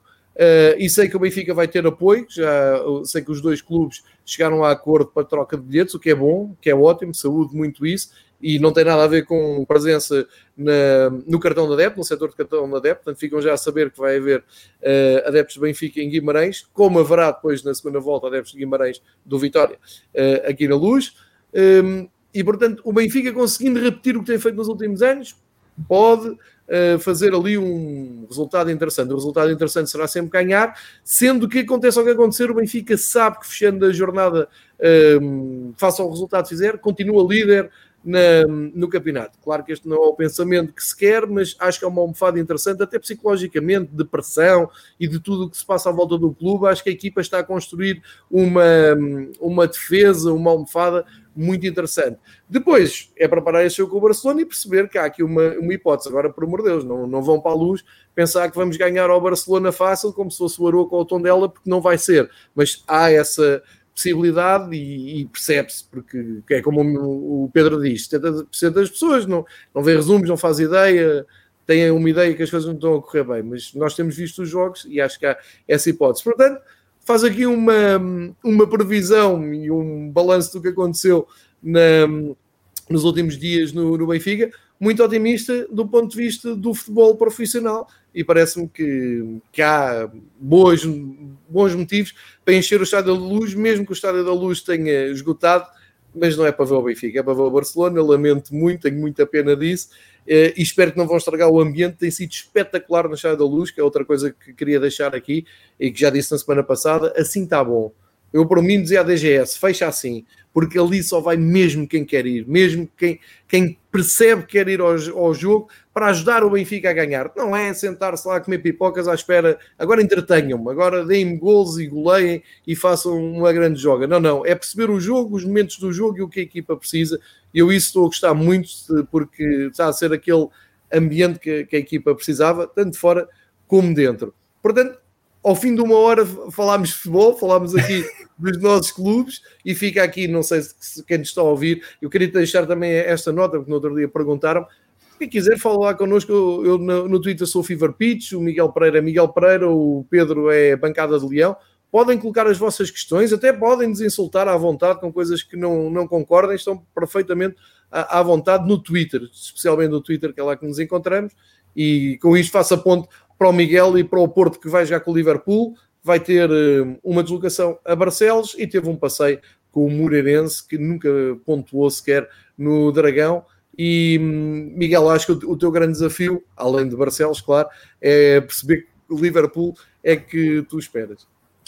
Eu, em primeiro lugar, faço-te a homenagem porque eu hoje trago esta camisola do Barcelona, porque é a camisola da época em que estava o Gaspar de presidente, onde eles estavam quase tão mal como estão agora. Portanto, é, é para dar-te boas vibrações para o jogo do, da próxima Obrigado, semana. Porque eu já disse aqui muitas vezes. em que acabámos quase a descer, se quiser. eu, não, eu não tenho hipocrisia. Mas não vai mudar eu não, a, eu não sou daqueles. Não, eu não sou daqueles que torcem pelas equipas portuguesas pelo fato de torcer, mas sou daqueles que olham para a temporada com olhos de ver e eu vejo este Benfica muito forte. Aliás, eu começo a achar que estamos aqui numa dinâmica muito infeliz de que vamos terminar esta época todos tendo sido campeões com o Fever Pitch em ativo e isso é, é algo muito, muito democrático e muito justo e a mim não me parece nada boa ideia. Não vai acontecer mas... porque o Varela tem um exa para festejar. É verdade. É, pode ser que o exa comece só daqui a dois anos. É, claramente. Mas eu, eu acho que o Benfica devia ir longe na Europa, que é de maneira de que a equipa se vá cansando um bocadinho mais, e eu nisso sou sempre a favor de que, de que as equipas se cansem até março para que não seja sempre o Porto levar com esse peso, que é o que quase sempre acontece. Depois, em relação a, à gostava dos adeptos, é uma coisa muito importante. Nós falámos aqui há umas semanas no, no nosso grupo privado sobre as assistências em, em, diferentes etapas do futebol português. E eu lembro, por exemplo, nos anos 90 e toda a gente, sempre com esse peso emocional que o passado nos traz da nostalgia, uh, falávamos, ai que saudades que temos do futebol dos anos 90, que era outro futebol, que era maravilhoso. E a, a média do Estádio da Luz, do antigo Estádio da Luz, do, do antigo Estádio das Antas de Alvalade, houve anos em que andava nos 15 mil, 20 mil adeptos. Sim, e isso eram épocas douradas do nosso futebol. Sim. E estamos a falar de que são os mesmos adeptos com agora. O que passa é que houve aí um período áureo depois do Euro 2004 com os novos estádios e que realmente O Benfica teve excelentes plantéis e o Porto a final dos anos 2000 início de 2010 e aí a coisa mudou um bocadinho mas realmente as pessoas que estão a ir agora ao estádio são as pessoas que nos anos 90 iam, e isso vai também encontrar aquela nossa conversa, dizendo que querem convencer as pessoas a voltar ao estádio. Se calhar as pessoas nunca quiseram muito voltar ao estádio, porque se é em Portugal não se gosta assim tanto de futebol, e agora quem está a ir ao estádio é quem verdadeiramente gosta de futebol, como diria o Freitas Lobo, e aqueles que estão mesmo dispostos a apoiar os clubes de coração, e isso nota-se também no ambiente, porque no jogo da passada semana, com o Porto, notou-se também. E em relação àquilo que dizias, é, a questão das substituições, que eu sou completamente contra desde o início, e, e, este ano mais, porque vai se tornar cada vez mais evidente que plantéis como o nosso, sobretudo do Porto e Benfica, têm muita vantagem sobre os rivais na capacidade de ter talento no banco para poder rodar e poder colocar em campo. Os dois melhores jogadores do Porto no último jogo foram, são habitualmente terceiras escolhas. Não são titulares, não são, às vezes, nem sequer os suplentes mais utilizados, raramente têm minutos, e tanto o Vitinha como o, o, o Fábio Vieira foram jogadores absolutamente determinantes numa goleada uh, muito bem conseguida, de, uma capacidade da equipa jogar com um descomplexo absolutamente fora do normal, porque de forma, acredito eu, uh, curta no tempo, Sérgio Conceição decidiu aderir à igreja do nosso Salvador 433, que eu acho que é uma igreja que vale a pena apoiar, porque é um credo que faz todo sentido no, no futebol. Uh, apoiar o 4-3-3 como modelo tático a seguir para este plantel do Porto, mas acho que vai ser só de, de curta duração. O jogo em Barcelos vai ser completamente diferente jogos em Barcelos para o Porto costumam ser historicamente muito complicados, desde os anos 90, no Adelino Ribeiro Novo, quando ainda andava o Durlovic no Gil Vicente, eu lembro que, que era sempre uma deslocação uh, muito tramada e inclusive nos anos em que o Porto foi, foi tricampeão Vila João e Vitor Pereira, o Porto teve uma vitória, uma derrota no campeonato em três anos e foi precisamente em Barcelos. Uh, portanto, vai ser um jogo muito mais vocacionado para o espírito de Sérgio Conceição de luta, de garra, daquelas ideias que ele tanto gosta de defender e com uma tática muito mais agressiva a nível ofensivo e menos atrativa. E o jogo com o Liverpool, uh, para mim, preocupa muito pouco, porque eu tenho a certeza absoluta de que a equipa mais forte neste momento do grupo é o Liverpool. A equipa, o Liverpool está com vibes de, de há duas temporadas, de, de, quando ganharam a Premier League, está com umas sensações muito boas e eu sei perfeitamente que, que não é o nosso nível, que não, não podemos competir a esse nível, igual como tu estás em relação ao Bayern, eh, eu sou em relação ao Liverpool. Uh, enquanto que o Atlético Madrid, tal como o Barcelona, eu vejo que há ali coisas que, que podem encaixar na maneira de ser o Porto, e o jogo em, em Madrid demonstrou perfeitamente, igual com o Milan, que no outro dia o jogo com a Juventus e pareceu uma equipa perfeitamente acessível apesar do empate. São equipas que eu acho que, apesar do pedigree, do prestígio, para um bom Porto ou um bom Benfica seriam acessíveis. O Liverpool é outro campeonato, portanto, e eu acho que vai ser um jogo taticamente muito fechado, como costumam ser os jogos na, da Champions League no Estádio do Dragão mas não vai ser nenhum grande espetáculo e não espero daí nada. O que eu sim espero é que a equipa no campeonato continue a responder positivamente depois daquele tropeção na Madeira, de maneira a que a distância pontual com o Benfica não se aumente, uh, diminua por alguma tropeção do Benfica até o jogo uh, que temos de disputar, que espero que seja um jogo que nos permita, ou pelo menos escolar-nos na classificação, ultrapassar, significa que já estamos nós a fazer as coisas bem e que vocês em algum momento tropeçaram porque eu continuo a dizer que a grande prioridade do Porto é e tem de ser sempre o, o Campeonato Nacional. E com o plantel que o Porto tem este ano, que volto a dizer que tem um, uma capacidade, sobretudo na área ofensiva, de escolher jogadores de, de muitíssimo talento, a obrigação do Porto é, é, ser campeão e tem de lutar sobre isso. E todo o calendário que vem agora a seguir, que é com um grupo de Ligas Campeões muito complicado, é certo? Uh, o Porto não pode esquecer onde é que tem de estar a cabeça, e a cabeça tem de sempre estar no, no Campeonato Nacional sabendo nós que o Porto tem essa ADN, essa capacidade competitiva na Europa que lhe permite estar nas duas competições ao mesmo tempo, sempre com muita cabeça. E isso é algo positivo, que vimos que o Sporting está num processo de aprendizagem, que o Benfica tem anos em que na Liga dos Campeões faz figuras uh, absolutamente dantescas e noutros anos consegue ser mais competitivo. O Porto tem mais ou menos esse equilíbrio, mas que é importante demonstrá-lo todas as semanas e há plantel para isso, há capacidade para isso e uh, a minha perspectiva para a próxima semana não deixa de ser positiva. Espero que aplaudam efusivamente o grande Diogo Jota, que agora já posso gostar dele à vontade. Pedro, tu recebes o Marítimo e a seguir vais a um estádio onde eu já estive. Ganhar a Alemanha com facilidade. não havia o Alan, havia o Aubameyang. Eu fui lá ver um, um póquer, acho eu, do Aubameyang, um, com um ambiente espetacular na Alemanha. Grande noite europeia à vista, mas estás desconfiado depois daquela goleada em casa, ter aquele perigo à solta à tua espera e antes Marítimo nem Alvalade.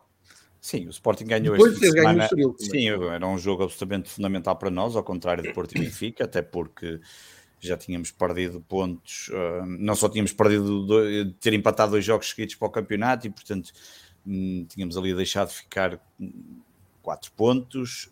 Um, depois temos aquele desaire uh, dantesco do, um, contra o Ajax e, portanto, era fundamental ganhar. Foi um foi uma boa vitória. O Ruben Amorim, curiosamente, o Ruben Amorim deve ter ouvido aqui o Miguel na semana passada ou há duas semanas, porque o Ruben Amorim, no final do jogo, utilizou uma expressão muito engraçada que o Miguel até disse aqui e que era uma, uma boa reflexão, que era que foi naquele quando o Sporting jogou contra o Porto, quando estava a ganhar um zero, havia determinados momentos em que o Sporting poderia ter controlado muito mais o jogo, um, tendo algum cuidado até nas próprias transições, jogo mais pausado, Tem mais se não, e se calhar não teria empatado e se calhar o Porto não teria empatado esse jogo. Estou agora aqui, obviamente, a fazer um bocadinho de futurologia. E ele falou exatamente disso com o Estoril.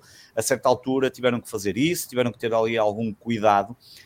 Um, e, e acabamos por vencer muito bem. Uma primeira parte não muito bem conseguida. O, o Estoril não teve praticamente nenhuma oportunidade de gol. O Sporting na segunda dominou completamente, acabou por marcar num penalti que, que, que foi que, que, é um penalti que, não, que nem oferece dúvidas nenhumas, mas um, tivemos várias situações, uma oposta do Paulinho, um, e acabamos por vencer, que era o mais importante, com forte apoio uh, no Estoril, também é verdade que o Estoril, e muito bem, vendeu bilhetes também de uma forma relativamente uhum. acessível também para a zona de, de, não cartão do adepto, na zona do Isso cartão é do adepto. bom destacar. É, exatamente, porque é importante, porque há clubes que têm essa tem essa capacidade e tem, e tem esse lado que, que, faz todo sentido. Há outros que infelizmente não têm, ou não tiveram, ou não estão, não deixam, não sei, enfim, uma série de razões. Um, e foi uma vitória importante um, com, com, o público ali a dar uma boa resposta depois daquele desire um, contra o Ajax. Vamos ter já um jogo na sexta-feira, jogamos já na sexta-feira em Alvalade, às sete da tarde. Essa também é outra das questões, enfim, mas pronto, sete da tarde, sexta-feira é o que é, estes horários também com Liga dos Campeões, enfim, eu acho que aqui faz, faz falta às vezes jogar se calhar um bocadinho de manhã ou sábado de manhã e fazer assim umas coisas como se fazem em Espanha e noutros campeonatos, acho que não há mal nenhum, mas pronto, preferem colocar às sete da tarde, numa sexta-feira, vamos jogar com o Marítimo, o Marítimo é uma equipa que não tem feito grandes resultados, mas eu isso aí hum, diria que... Estou connosco. Sim, foi, foi, o único, mas de resto não ganhou ninguém, ainda só tem uma vitória e o resto é só empates e derrotas. No, o Marítimo está a fazer um campeonato muito abaixo daquilo que eventualmente seria as suas capacidades, e acredito que sim.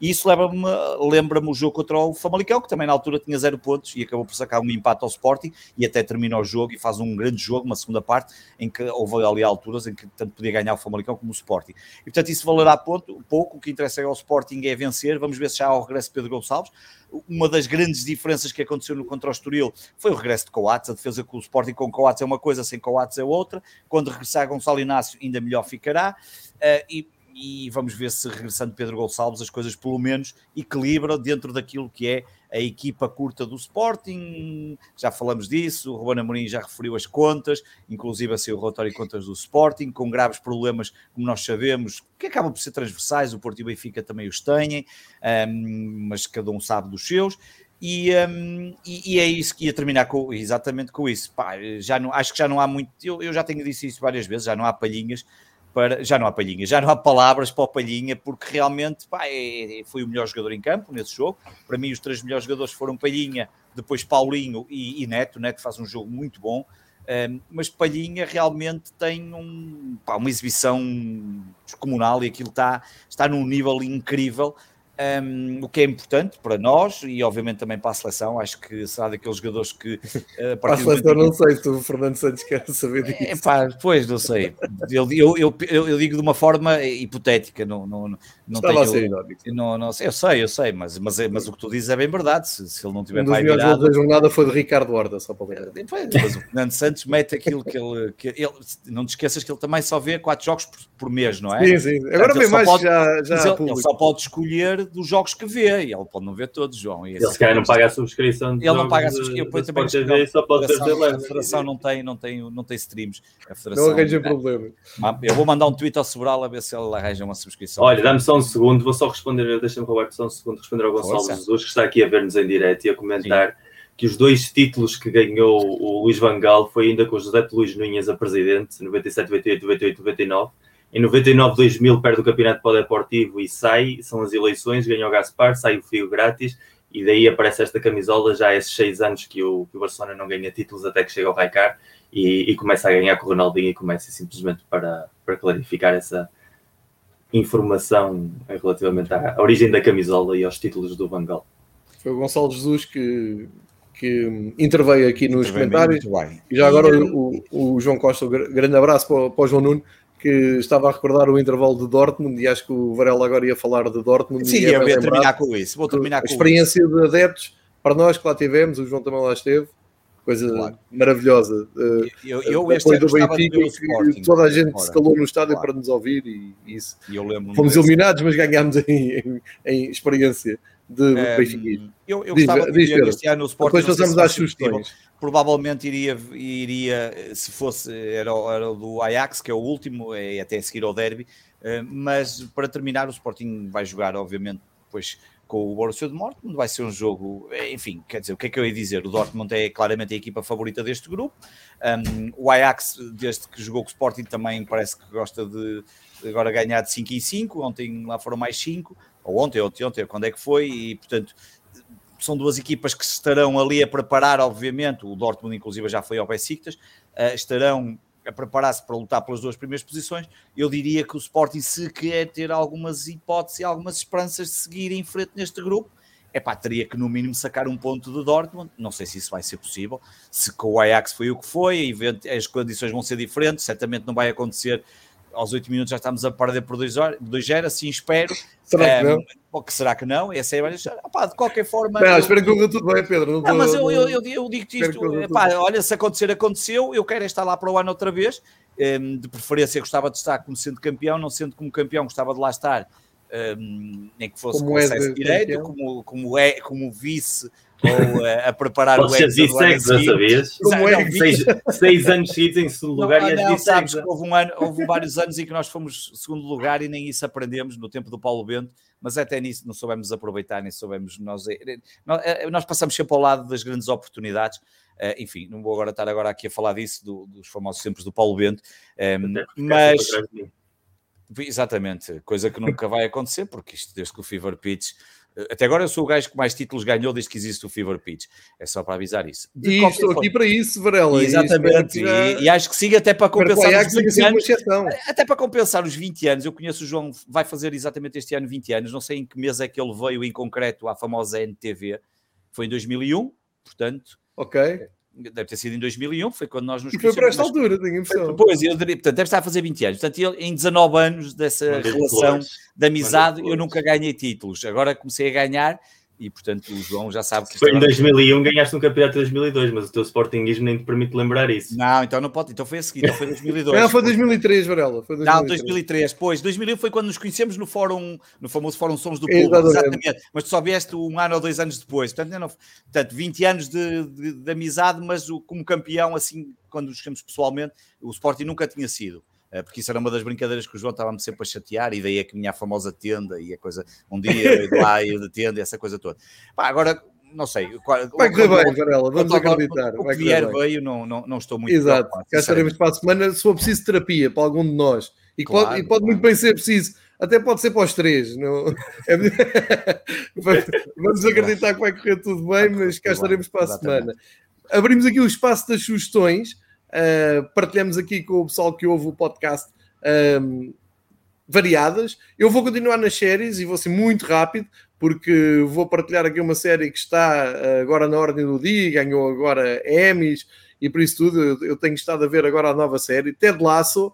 Um, eu, eu não, não fui daqueles que aderiu àquilo Deus, logo de início. Eu, eu, eu vi Deus. de início, aquilo não me estava. Custa a entrar, custa a entrar. Custa, é? custa a entrar, é verdade. Ficar ali no limbo, será que isto vai dar para o que nós precisamos ou isto vai ser uma chachada da é? Muito fino. É Mas agora, desta segunda temporada, apanhei, até partilhei ontem nas redes sociais com a malta toda a, a, a, a comprovar o momento do diálogo dos treinadores. Isto basicamente é um americano que foi para dar cabo de um Crystal Palace da vida do campeonato inglês e, portanto, é o choque de diferença do desporto inglês com o desporto americano.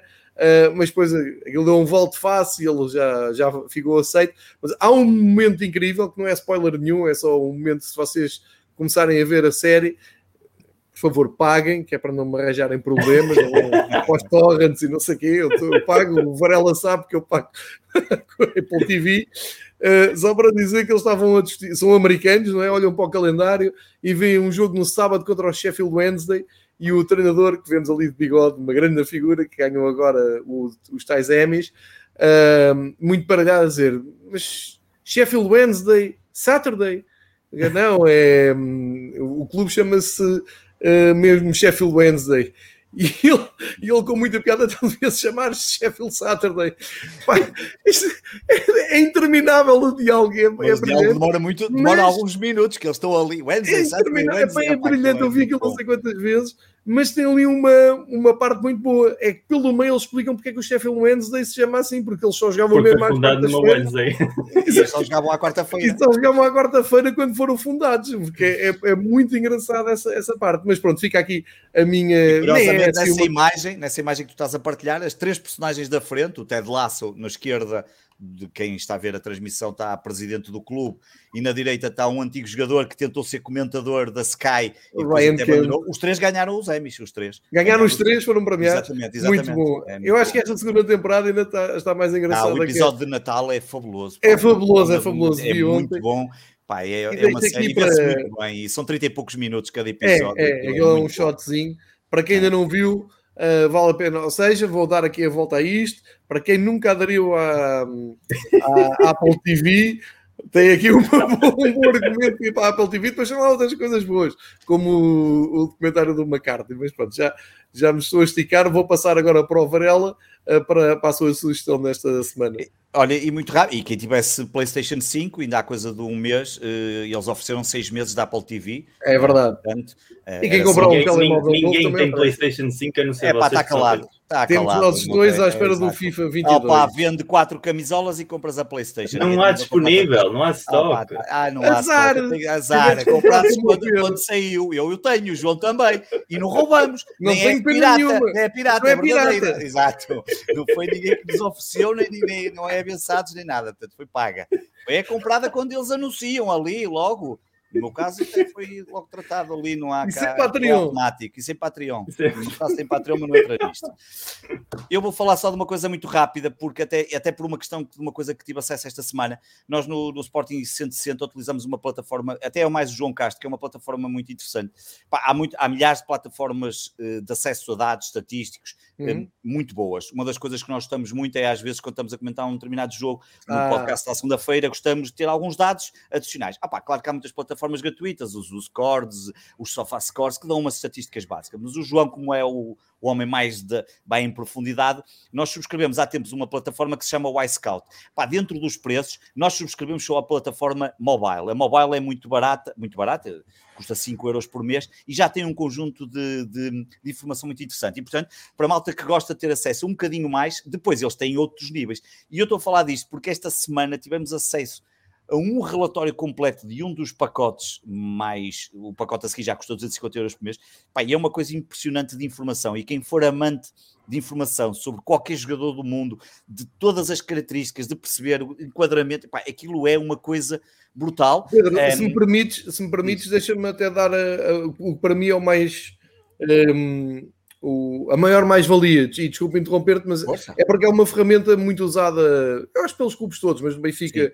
é usada e eu também tenho acesso ao iScout para fazer, nomeadamente, a preparação dos jogos, claro. uh, de, antes de, dos jogos, além de ver os jogos, temos aqui essa detalhe. Eu, eu, só acrescentando, não me querer meter nesta escolha do Varela, que é uh, ótima, Uh, vejam os produtos, vejam esta oferta que o, o, Pedro diz e pensem no seguinte: se quiserem ver jogadas de um só jogador um, ehm, ou um, ehm, um, resumo de um jogo em específico, tem dentro desta ferramenta essa possibilidade. Para mim, acho que é o top dos tops. Eu pensava que era impossível de fazer isto, mas consegues ver as ações defensivas, ofensivas, recuperações de bola, as características dele com vídeo com imagens e com a percepção tática, portanto, estou a aprofundar um pouco mais, mas só para ajudar aqui mas o é, Pedro. É porque nós, no início, quando andamos a ver as plataformas, claro que a grande referência a nível mundial é da Opta, mas a Opta entra em determinados valores. Aliás, não tem um produto que nós consigamos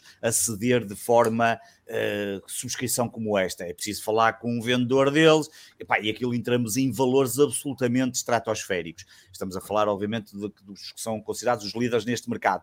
Depois eu também, na altura, perguntei a uma pessoa que tem, por exemplo, cá em Portugal, quem utiliza dados da Opta é o GoalPoint. O GoalPoint é um dos fornecedores que eles depois também têm uma ferramenta profissional, mas depois andei a investigar e acabamos por subscrever esta do iScout. E, e utilizamos a versão mobile, que é muito básica, mas já dá, opá, dá o suficiente para um programa como o nosso.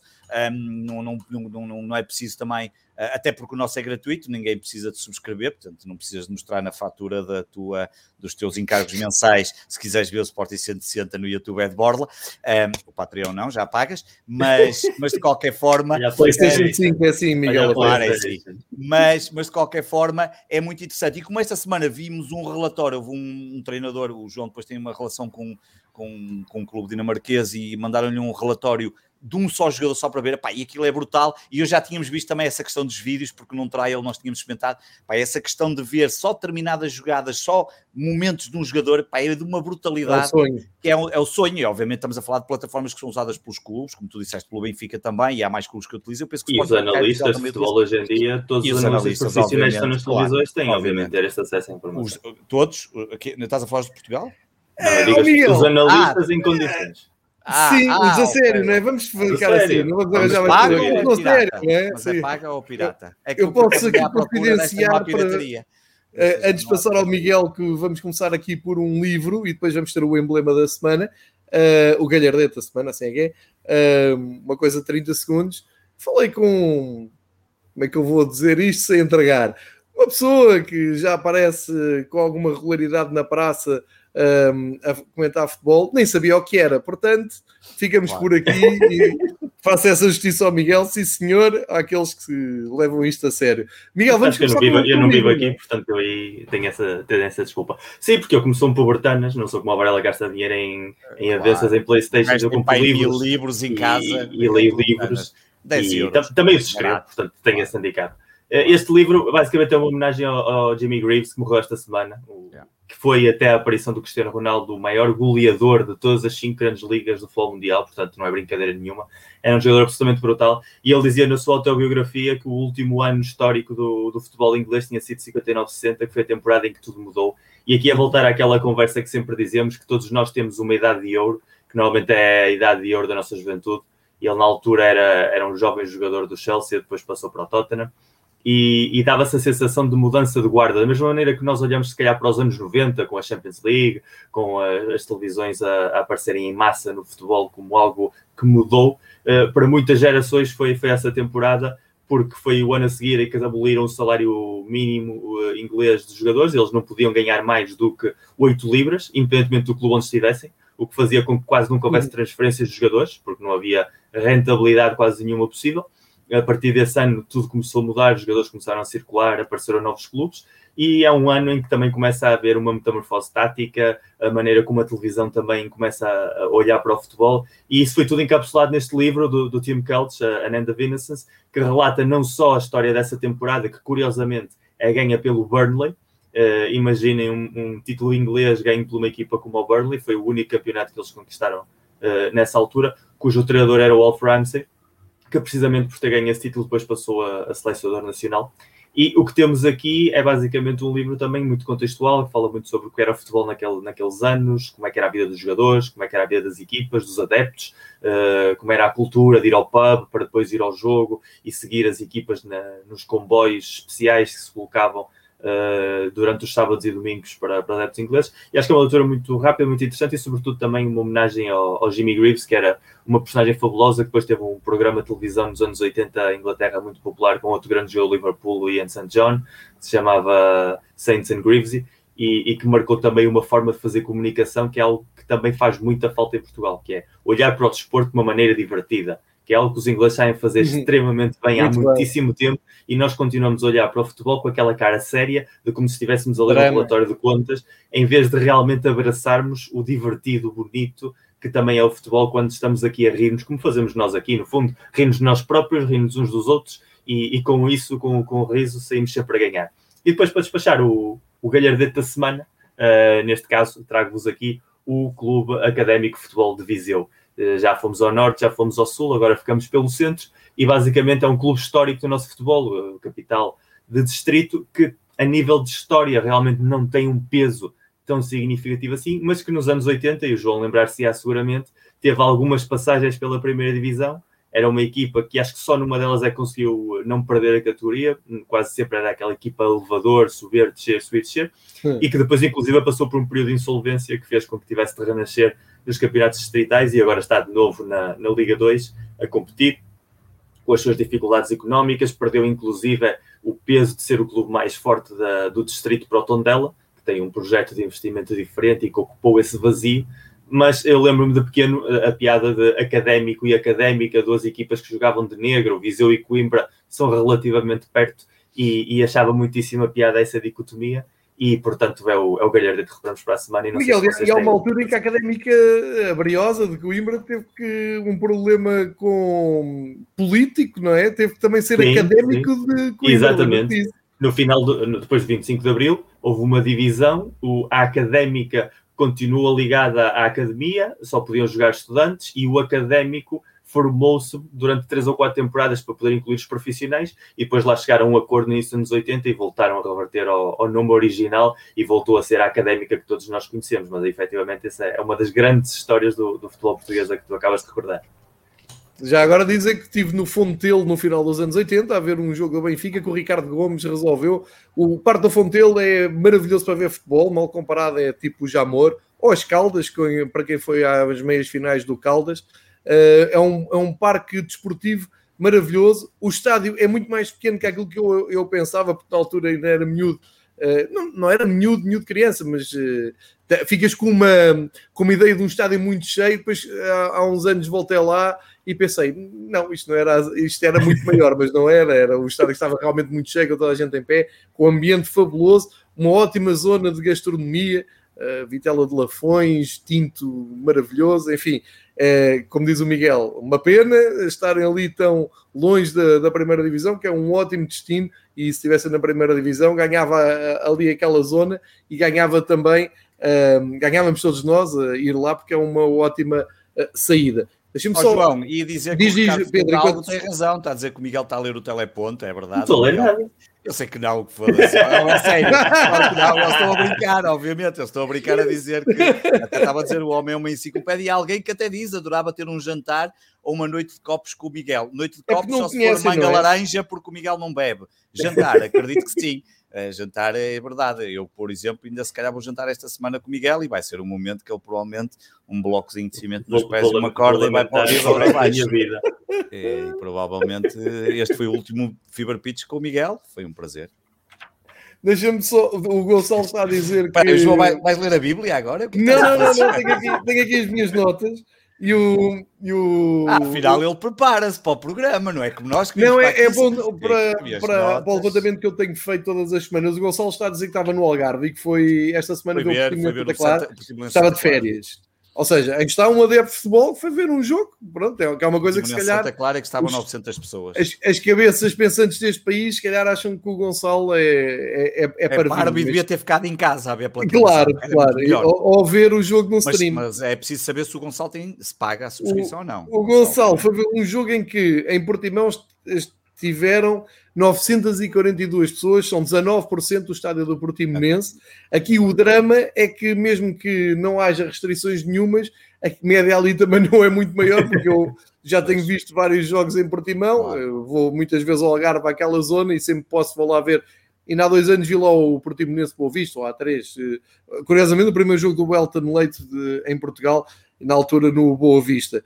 Uh, mas só para lhe dizer, mesmo assim não foi o jogo que teve menos pessoas. Uh, claro que a Bessada em Leiria teve 673 pessoas e temos aqui uh, registros do Estoril Marítimo, por exemplo, com 687 pessoas. Não vou estar agora, a Aroca esteve, Famalicão Gosto muito desse teu livrinho, tem um livrinho ali, o já viste, gostava, O que eu gostava era um programa, estava num programa de investigação que explicasse um livrinho é do Benfica, ainda onde é que estavam as 600 pessoas da Bessada em Leiria. Quem eram essas 600 pessoas? Eu tenho muito interesse em saber quem eram. Miguel, é agora é, era um documentário sobre as pessoas. Exatamente. Sendo que uma delas o era porquê? o diretor de Decor, era o, o, o oh, João Gonçalves, falta aqui, tens que responder aqui uma pergunta. Diz. Só para, que é, vão dar três jogos ao mesmo tempo da Carabao Cup, da Taça da Liga Inglaterra. Chelsea, Aston Villa, Manchester United West Ham e o Wolverhampton Tottenham. Qual é que vais ver? o Liverpool já deu. o, meu, o meu problema é o Liverpool. Mas vão dar três vão jogos. Vão dar os três, vão dar os três ao mesmo tempo. Ao mesmo tempo? Vão, vão, vão. Já estou a ver, é? mas a taça da liga, se calhar os direitos é diferente. Deixa-me ir buscar um jogo que eles não transmitam só para embirrar e dizer Exato. que existe aquele jogo. E depois não, a fatura questão, desse mês. Desse mês é, é, a questão, e voltando ao início da nossa conversa, para quem não ouviu, está na primeira parte do episódio 2, a questão é que é mesmo isso, Varela, é que às vezes parece que levantamos as questões para embirrar, estamos a ser os chatinhos claro. aqui do grupo, quando não é, quando eu, eu sou sócio internacional do Liverpool, a informação quero que aqui vai dar os três. Tu gostas de Manchester United, queres ver o Manchester claro. United. Se não der, queres saber o que é que não dá. Claro. E queres saber porque é que vais ter que arranjar o Martin Manha para ver o jogo. E não é ver isto ao contrário, assim, ah, ele para ver os jogos usa cenas ilegais. Pá, um bocadinho mais de mundo, um bocadinho mais de bom senso e andamos todos para a frente. Mas acho que já agora que as transmissões sejam de qualidade e que não se enganem nas cores dos equipamentos. Sim, já, já agora. Se querem né? falar de transmissões de qualidade, eu subscrevi a Eurosport para ver os Jogos Olímpicos. Tem ali uma belíssima aplicação que na altura transmitiam tudo e tudo. E olha, até vou utilizar agora nos Jogos Olímpicos de Inverno, que vou ter direito nessa Claro que vais. Parva. É claro que vais. Olha, Jogos Olímpicos de Inverno, Jogos Olímpicos de Inverno também. É? Há dardos nos Jogos Olímpicos de Inverno. Não, não há dardos, mas há no biatlo há tiro, por exemplo, e naquelas provas de. É muito... Mas vou ver, claro que subscrevi claro. aquilo. Um oh, preço oh. interessante. Lá está mais um bom exemplo das condições. Eu subscrevi com três amigos e conseguíamos, a certa altura, chegávamos a ter seis e sete dispositivos ao mesmo tempo ligados. E olha que eu não via a Eurosport muito preocupada com aquilo. E eram 40 euros por ano. Portanto, nada de. Não é nenhum preço absolutamente. Deu, deu 13 euros. Quando, quando, é que começam os Jogos Olímpicos de Inverno e onde é que são? É em Beijing, na China. E é fevereiro, fevereiro, se não estou em erro. Ah, ainda falta, ainda contamos contigo aqui nos. Ah, bom, tá não, não, não, nem vai ser. O mês de fevereiro. Não, na verdade, eu até.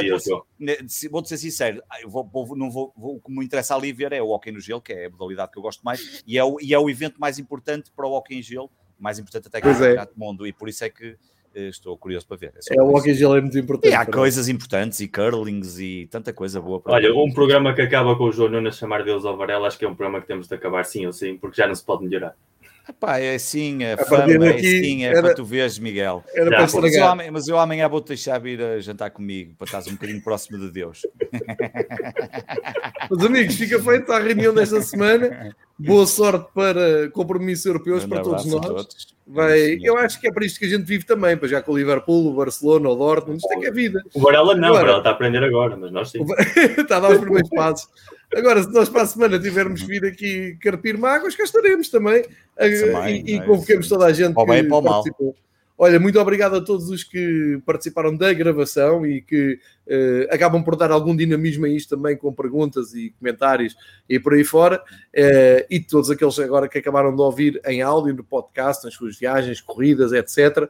E a malta que deixa feedback, já sabem, tem o, o Twitter para falar com o Miguel Pereira, Bancada de Leão, Fever Pitch, são os nossos nomes de código. E caramba, se o diretor da, da Eleven e o diretor da FPF fala connosco, porque, porque é que vocês não vão falar? Uh, falem à vontade, deixem as vossas ideias. Uh, Miguel, Pedro, juízo nesse jantar que tiverem. Não sei, o Miguel, para a semana. Com medo, para a semana. Depois avisamos. Grande abraço, boa semana, boa sorte para Grande todos. Grande abraço. Grande abraço a todos.